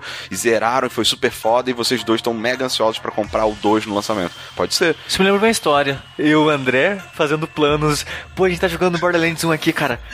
Bora preparar preparar pro 2, hein? Todo mundo comprando aí, o mesmo grupo vai jogar o 2. Quando a gente começou a fazer os DLC do primeiro, ninguém comprou nenhum Borderlands.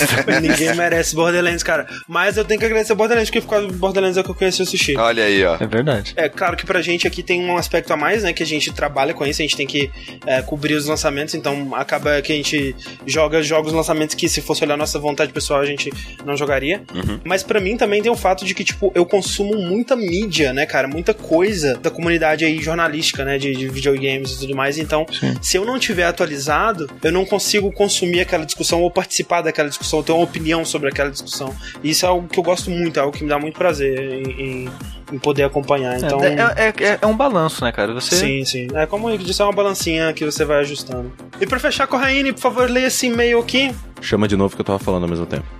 E pra fechar, Corraine, por favor, esse e-mail. Vamos lá, e-mail do Gacto do Sul, Doutor Love do Rio Grande do Sul, Matheus Six. Graças ao Patreon, vocês lerão este e-mail daqui a um mês. Olha só, é verdade. Porque no outro ele tinha mandado e-mail falando que a gente ia demorar seis meses e a gente demorou. É verdade. Veja só, há tempos atrás fiz um artigo sobre nostalgia lá no Norcastle. Falo basicamente o que vocês falaram com nomes de pesquisadores, psicólogos e, claro, sensações próprias. Tá linkado aqui no post, inclusive, um bom texto. Queria ter lido ele antes do, da gravação. É, é pra quem não sabe, o Six ele é formado em psicologia, né? Exatamente, então exatamente. Manja dessas coisas aí. Dá um diploma de psicologia pra qualquer um, né? é, ele, ele, com certeza ele conquistou todos os professores e professoras dele ao longo da faculdade. Six, te amo. É, a nostalgia, apesar de ser um sentimento me melancólico, mexe com sensações e com nossos neurotransmissores de ocitocina. A ocitocina é um neurotransmissor recentemente descoberto, responsável por questões sociais, como amor, amizades, etc. E quando sentimos nostalgia, eles se ligam, relembrando o que fazíamos na época. Por isso que as histórias de vocês são tão detalhadas. Exemplo vivo é do André lembrar exatamente do lugar que seus amigos estavam sentados enquanto jogavam Moonwalker, por ocitocina trabalhando. Além disso, os jogadores sentem mais nostalgia graças à imersão que um videogame passa, as horas que ficamos nele e as experiências que sofremos, diferente de ter nostalgia por um livro ou filme, que até acontece, mas é mais raro. Finalizando, estou ansioso pelas atrações novas. Como disse pro Corra e pro André quando ele estreou no Jogabilidade, é algo inspirador ver gente bacana dando certo. Um dia chegamos lá. Obrigado por mais um grande podcast. Sei. Obrigado, Six, te amo. Valeu, Six. Força aí, Anothercast também tem um Patreon, né? Visitem lá. Exatamente. Um ótimo conteúdo. patreon.com barra Anothercast. Exatamente. Esses foram os nossos e-mails do Dash 55. Exatamente. Peraí que tá passando um helicóptero aqui agora. Meu Deus do céu. Heindi! Heindi? é, vou, vou jogar lança-granada em cima, em cima dele.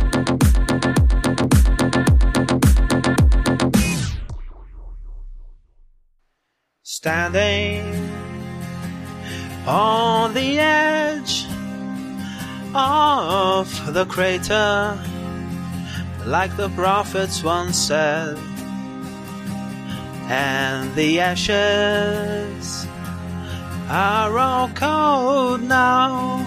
No more bullets and the embers are dead. Whispers in the air tell the tales of the brothers gone. Desolation, devastation. What a mess we made when it all went wrong. Oh, Watching from the edge of the circus for the games to begin. Gladiators draw their swords, form their reins for Armageddon. I'm nuclear. I'm wild. I'm breaking up inside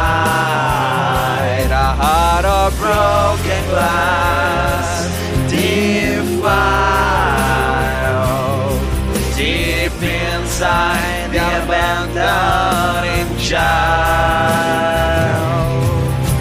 Standing on the edge of the underworld, looking at the abyss. And I'm hoping for some miracle to break out, to escape from all this. Whispers in the air tell the tale of a life that's gone. Desolation, devastation. What a mess we made